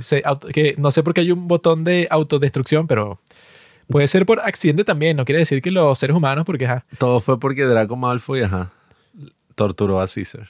Estamos ahorita en el 2024 y no han habido ningún otro estallido de las bombas nucleares. Entonces, ah, o sea, esas profecías no se han cumplido y que no, sí, ya la humanidad estaba a punto de destruirse, para nada. Y el día de hoy tenemos bombas más poderosas y vamos a seguir sacando más hasta que sea, bueno, no como la marica de Oppenheimer, y no, la super bomba. Mm. Ya tenemos la, no joda, la mega super triple bomba de la muerte que, no sé, explota un planeta. Porque ¿qué, quisiéramos explotar un planeta, no sé, pero existe la bomba que lo hace. Sí, eso es para... No, ahora tenemos un dron que puede cargar seis bombas nucleares y bueno, destruir el mundo en cinco minutos y bueno. No sé para qué necesitaría seis bombas nucleares, pero alguien que diseñó pues ese nuevo avión bombardero, y no, bueno, se necesita. Pon un, o sea, espacio ahí, no para una, tiene que ser seis. ¿Por qué seis? Bueno, porque el seis es el número de la bestia. Todos esos del gobierno de los Estados Unidos son satánicos, pedófilos, etc. Van a, van a mandar seis de esos con seis bombas cada uno y van a explotar, no sé, China. Ahí, Bueno, toda esa metáfora y toda esa cosa de la humanidad que tiene esta película está muy cool porque eso, o sea, la película no es esa, o sea, tú la comparas con la otra trilogía que es y que no, la revolución así, o sea, de los monos, la guerra, y es súper dramática y tal. Aquí obviamente es otra cosa. Eh, también tienen todo ese maquillaje así que, bueno, se ve un poco pirata, pero también está cool, pues, o sea, porque yo vi que eso eran como tres horas y pico para maquillar a cada uno. Y que la vaina era que si un infierno, puedes ponerse toda esa vaina así. Y tenían, creo que era como 60 maquillistas, o sea, y fue un drama. O sea, el tipo que hizo esos trajes fue, ganó un Oscar honorífico y la vaina que sin existía, o sea, lo crearon para eso. ¿Por qué honorífico? Bueno, o sea, creo que se lo dieron después. Y, y la broma sí fue así como que, o sea, sí parecen unos monos y tal, que yo había Pero- visto este cuadro en que el tipo besa a la mona y tal. Me imagino que si vieron eso en los años 60 de ese what, o sea, porque hasta el día de hoy se ve, ah, bueno, es obvio que no es real, pero se ve bien. Bueno, el, dígame los de 2001. 2001 una odisea en el espacio. Yo la primera vez que vi esa película, yo pensé que grabaron unos monos, ¿qué? Sí, yo dije, ay, o sea, como hicieron así. ¿Cómo, cómo carajo hicieron que los monos y que no, bueno, estás con los huesos y tal? Y ay, ¿cómo? Sí, o sea, y ese fue otro también. Creo que, no recuerdo si fue después, creo que sí. Creo que se basaron en esto, hicieron algo distinto ahí, pero, o sea, los tipos, coño, eran burda ingeniosos. Y en esta, o sea, la historia está muy buena, pues, o sea, incluso con el drama de que no, el eso. tipo, el tipo este, el compañero que sobrevivió, si él lo consigue, ya puede demostrar, no, mira, o sea, no soy solo yo, sino que es este, y el tipo le habían hecho que sea una lobotomía, o sea, una vaina experimental ahí en una cirugía en el cerebro. Salieron el mismo año, amigo. Ah, bueno, imagínate. Eh, Usaron a los mismos monos y ya, bro, obviamente. yo vi cómo habían hecho la 2001. O sea, que fue un drama ahí y los tipos como que estudiaron ahí a los monos en el zoológico y los tipos los imitaban. O sea. Usaron a los mismos monos.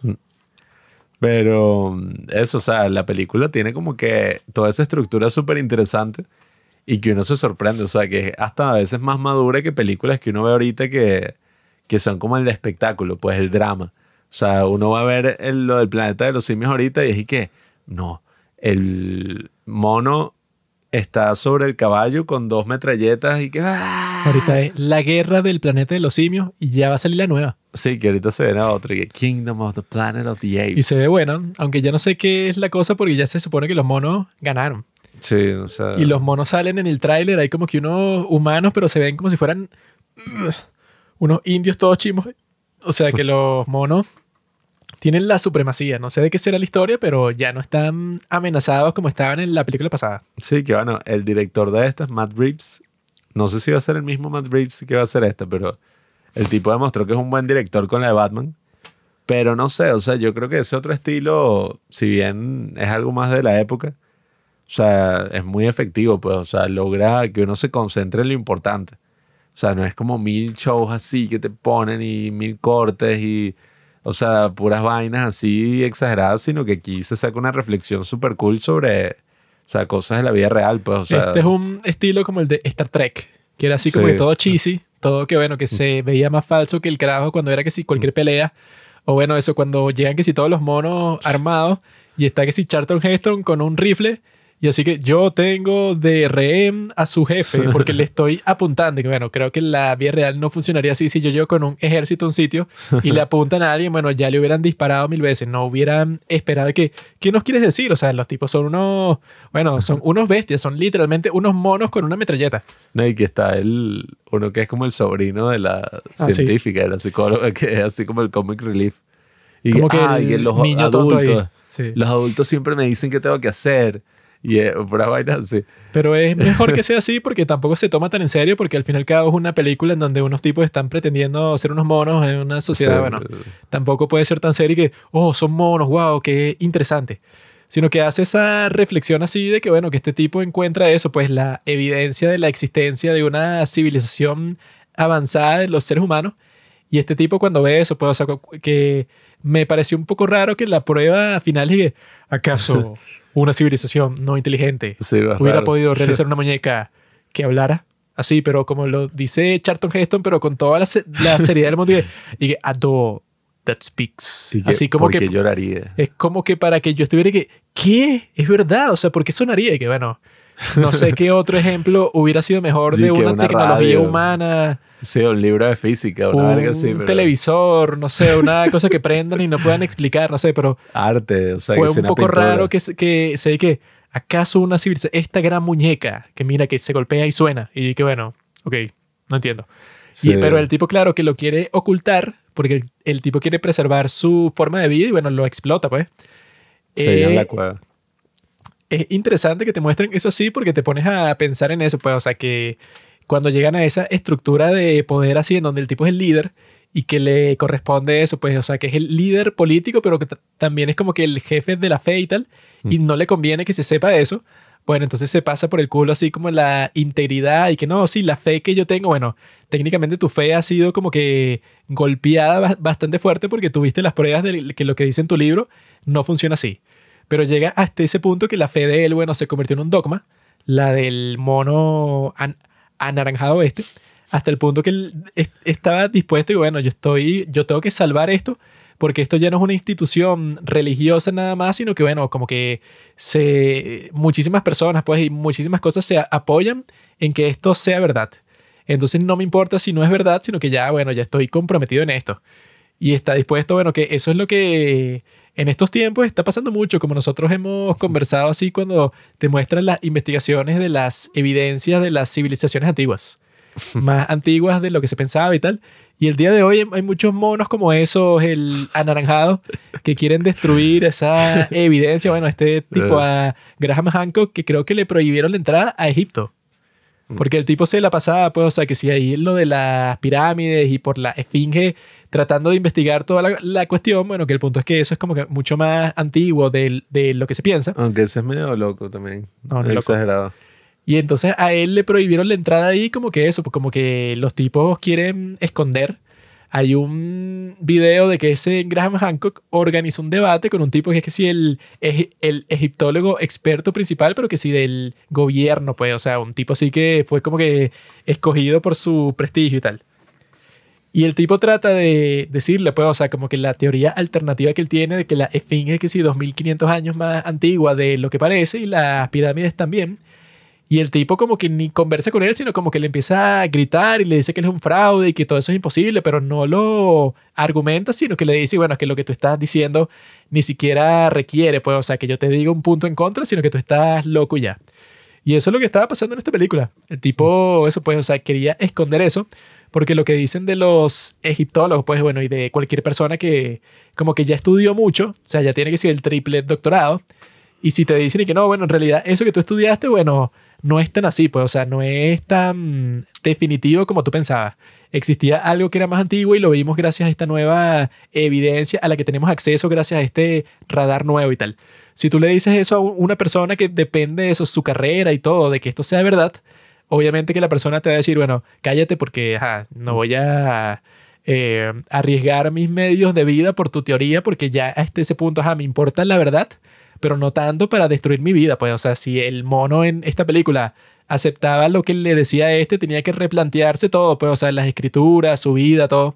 Entonces es mejor no replanteártelo, pero es interesante eso, pues, o sea, que eso era en los años 60, pero bueno, que sí, desde los años 90 hasta el día de hoy, por ahí, hay como mil investigaciones así, bueno, que han encontrado civil- civilizaciones muchísimos, 10 mil millones de veces más antiguas de lo que se pensaba que era posible.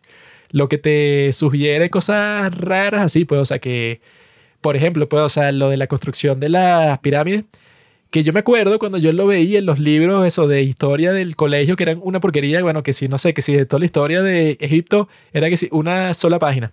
Y en esa página tenían un dibujito de unos malditos así egipcios, bueno, que estaban que si solo cubiertos con una toalla que si en las zonas bajas del cuerpo. Y los tipos estaban como que, no sé, empujando unos bloques que pesan como 10.000 toneladas y que no, lo que hacían los egipcios era que mojaban la arena. Si tú la mojas es como más suavecita, ¿no? Y de esa manera ellos empujaban los bloques. Una explicación y que no tienen ningún sentido. Y entonces sale y que no, es que ellos usaban estas herramientas que es que es un serrucho. Y yo he visto un video de demostración que hicieron. Bueno, si, tú quieres cortar cualquier piedra de las que usaron para las pirámides con el serrucho ese, hacerlo con toda la fuerza del mundo, que si con tres personas te tarda, no sé, como seis horas. Y los tipos, y que no, y que para que las pirámides fueran construidas, pues en el, en el periodo de tiempo que te dicen, pues los expertos, que es como de 25 años, tendrían que colocar como nueve bloques en la pirámide. Eh, eso pues de una forma perfecta. Tendría que ser como nueve bloques que si por minuto. O sea, una cuestión que la cuenta no da para nada, pues. O sea, que fue un proyecto que nadie sabe cómo se hizo.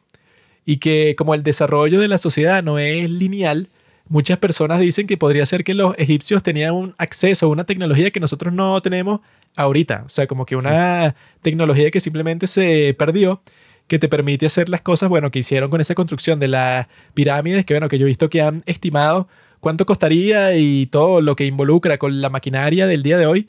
Y dicen y que bueno, sería que sí, uno de los eh, proyectos que sí más difíciles y más caros de toda la historia de la humanidad y tardaría como 30 años, ponte, para que sea como que igual de perfecto y con todo el diseño y con todas las cosas que tiene. Bueno, ¿cómo haces eso hace, no sé, 8000 años? Bueno, explícame. Sí, que bueno, ahí. O sea, yo también pienso que es como ese comentario contra el dogmatismo y de la ciencia, de la fe y, y todas estas cosas, ¿no? La gente que ahorita ve la ciencia como su nueva religión. Entonces, cualquier tipo de cambio de paradigma y esas cosas a lo largo de la historia siempre han sido, bueno, recibidos con esa misma animalversión.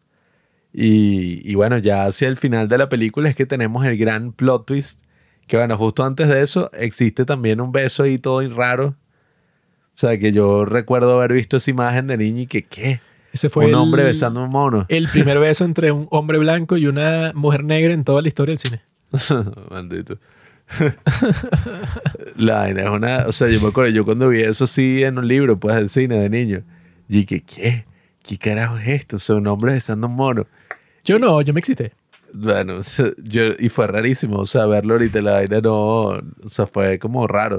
O sea, no tuvo sentido. Pero que, la- bueno, chao. Cuando hablan de ese beso o lo ponen que sin una foto, lo ponen como si ellos dos fueran esposos, pues.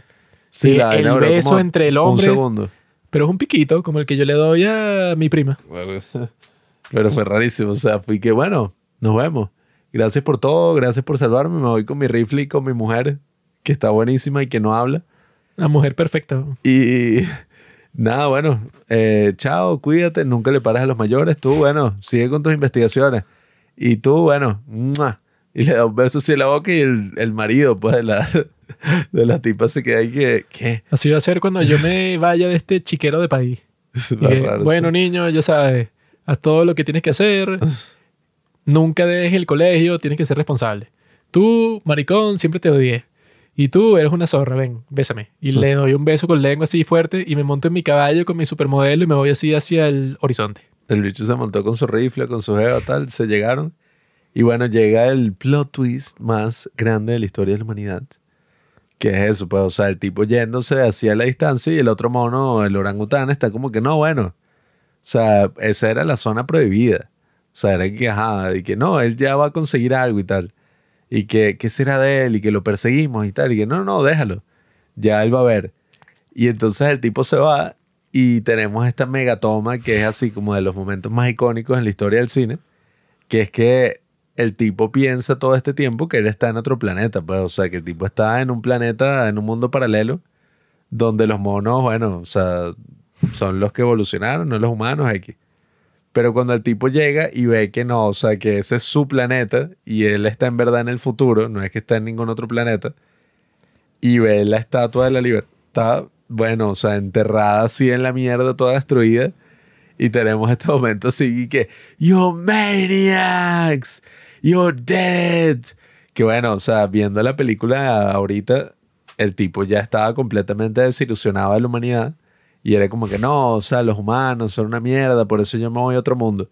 Y cuando el bicho ve eso, o sea, como que no, o sea, lo hicieron. Jodieron el mundo y destruyeron todo es como eso, pues, o sea, los mejores giros así que tú le puedes meter a, a una película porque es que, ah, mira, ves, todo este tiempo el tipo estaba en el futuro. O sea, no era ni siquiera otro universo ni un coño.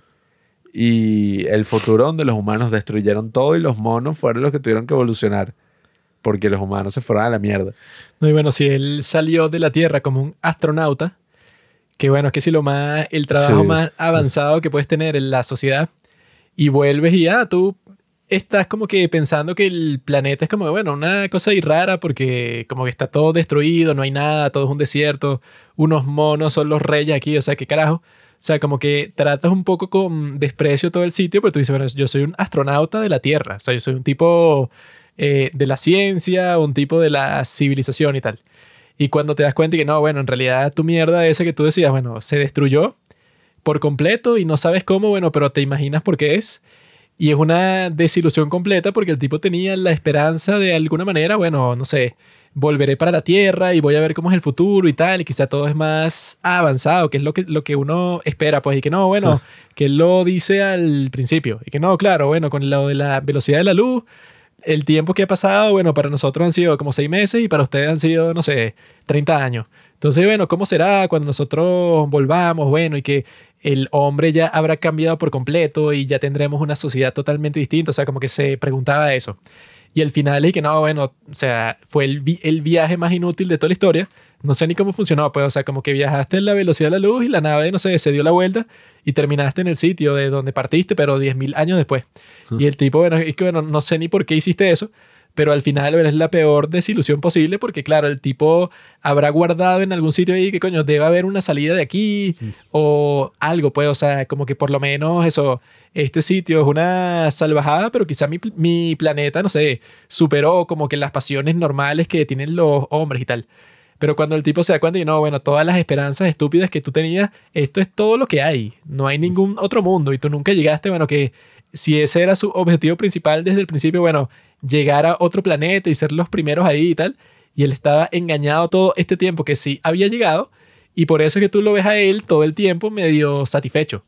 O sea, el tipo incluso con todo lo que le está pasando, él está ahí que no, ok, yo llegué a este planeta y me dispararon y uno de los tipos está muerto y el otro le hicieron una lobotomía y ya no puede hablar y yo soy un prisionero, pero nuestro objetivo era encontrar vida fuera de la Tierra y lo hicimos, pues, o sea, estamos en otro sitio y bueno, o sea, fue una mierda, pero por lo menos logramos algo. Pero al final el tipo se da cuenta y no, tú, tú no lograste nada, o sea, como que toda la historia es un sinsentido. O sea, tu vida es un sinsentido, toda la humanidad se destruyó, la misión para la que a ti te mandaron literalmente a nadie le importa, nadie te está esperando, tú no eres el héroe de nadie. O sea, es como que el rompimiento de todas las ilusiones y es perfecto que sea el final, porque eso pues, al parecer, pues, o sea, en el caso de estas dos películas, los plots buenos, en este caso, son, que, son como que la cerecita del pastel así, pues son como que un extra, un complemento al final, que es que, bueno, ya, ya viste la película, pero el final te deja como de qué, o sea, como que te da algo que la hace mucho más memorable. O sea, no depende de que no, que el plot twist tiene que ser, no sé, eso, que te cambie toda la historia, o sea, que sea esencial, pero que sea totalmente distinto la historia antes que la historia después. En este caso, ya con la película al final, tú estás, bueno, la disfruté y es una cosa toda loca, eso, de, de los, de los simios y tal, eh, con lo de la civilización antigua, o sea, como que ya era una película buena, disfrutable y al final le ponen eso, bueno, y como que aumenta su nivel muchísimo. O sea, es uno de los plot más famosos de toda la historia porque no te cambia, o sea, como que toda la película como tal, sino que te cambia la percepción, pues, sobre todo de ese personaje protagonista de Charlton Heston, que es así, que bueno, ya el tipo al final pensará, bueno, yo hice todo esto por nada, o sea, soy el más huevón del mundo.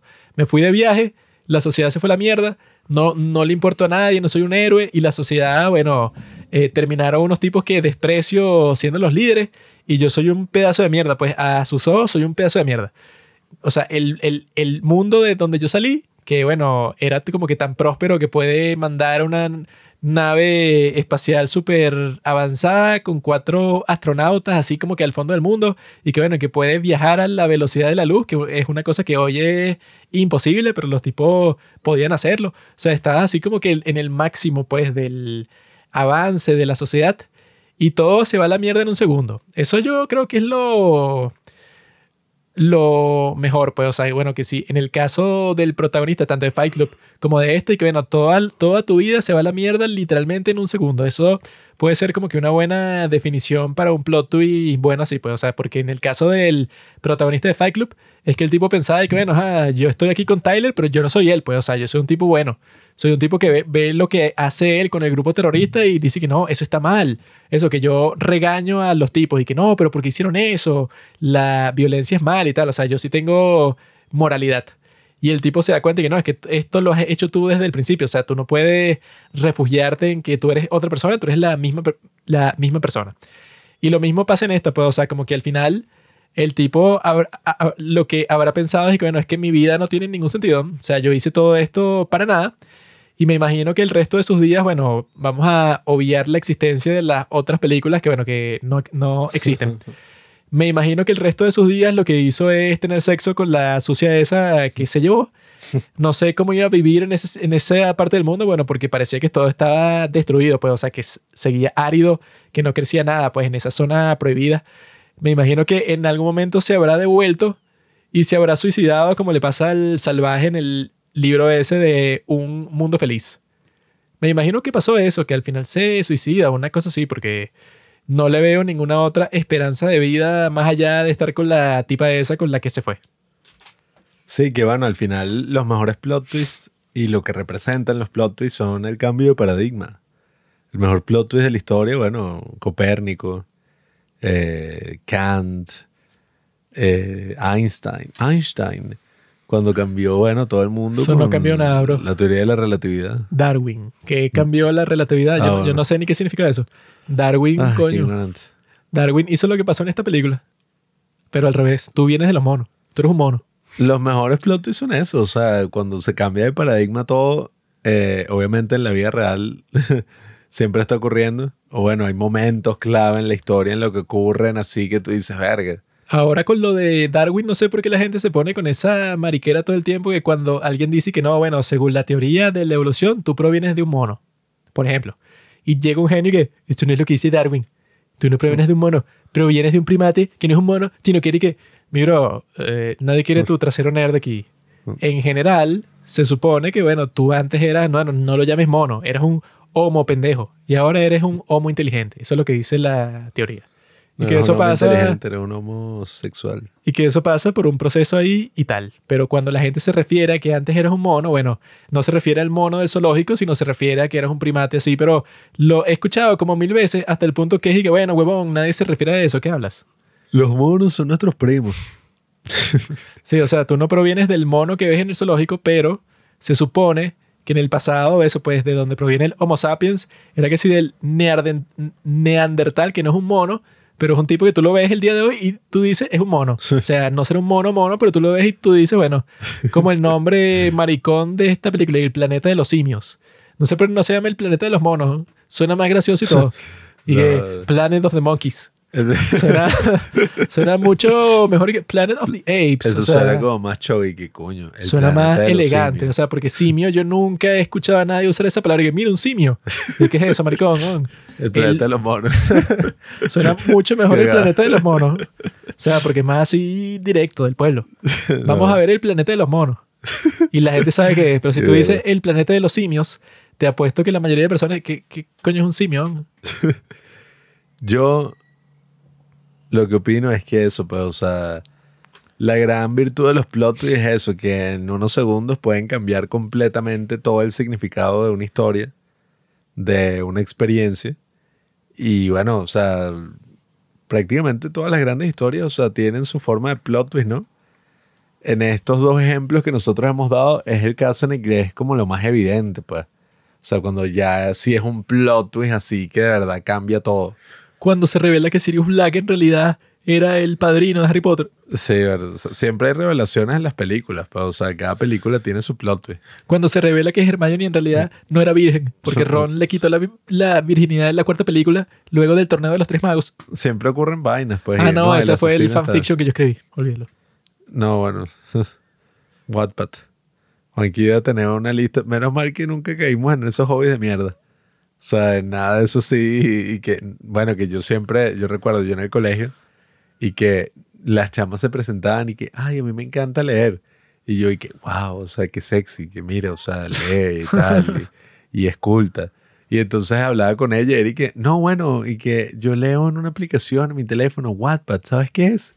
Y yo, que Wattpad, ¿qué es eso? Y que, no, bueno, leo unas historias súper interesantes. Y una vez yo busqué qué era y la vaina y que, bueno, o sea, que si no, y que el fanfiction de Crepúsculo de cómo tienen sexo. Eso es lo que leen las mujeres. ¿no? Y que nada, Puras historias así de esas de No gasolinera, generalices, Pulp Fiction. No generalices. Leen lo que llaman Pulp Fiction, pues, o sea, la historia de la vagabunda que se casa con el príncipe. Bueno, Fifty Shades of Grey, ¿no? eso es lo que leen las mujeres. No cometas el error que cometió Barbie. O De sea, generalizar el género. al fin y al cabo, lo que hay que tener en cuenta es la verdad. O sea, y la verdad es que no hay otro podcast que, o sea, que pueda llegar a este nivel, pues, o sea, de discurso. Los podcasts siempre se quedan y quedan, ay, pene, vagina y tal. Hablan así como, bueno, de las cosas burdas. En cambio, yo me elevo y hablo sobre eso, la filosofía, la naturaleza, la biología.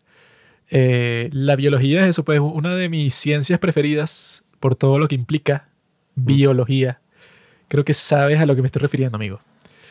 Por eso es que les digo, bueno, ya sabrán que si llegaste hasta este punto del podcast, bueno, estarás emocionado por la próxima edición de los premios Los Gatos de Oro, que bueno, ya se está preparando. Tenemos que ver unas cuantas películas y ya, bueno, todo eso está en proceso. Y va a ser la mejor ceremonia de toda la historia de la humanidad de los premios. Tenemos preparadas muchas sorpresas, muchos invitados especiales, tanto famosos como no famosos. Eso va a ser en un estadio así de, bueno, aquí de que se acostumbra, pues, el béisbol. Que va a ser en un estadio de béisbol y ya todas las entradas están vendidas. O sea, va a ser algo increíble, un evento en vivo. Y bueno, esperamos que estés aquí para verlo y para escucharlo y para todo. Y bueno, ya sabes, prepárate, ten tus cotufas, tus popcorn a mano. Y lo más importante de todo, no veas los premios Oscar.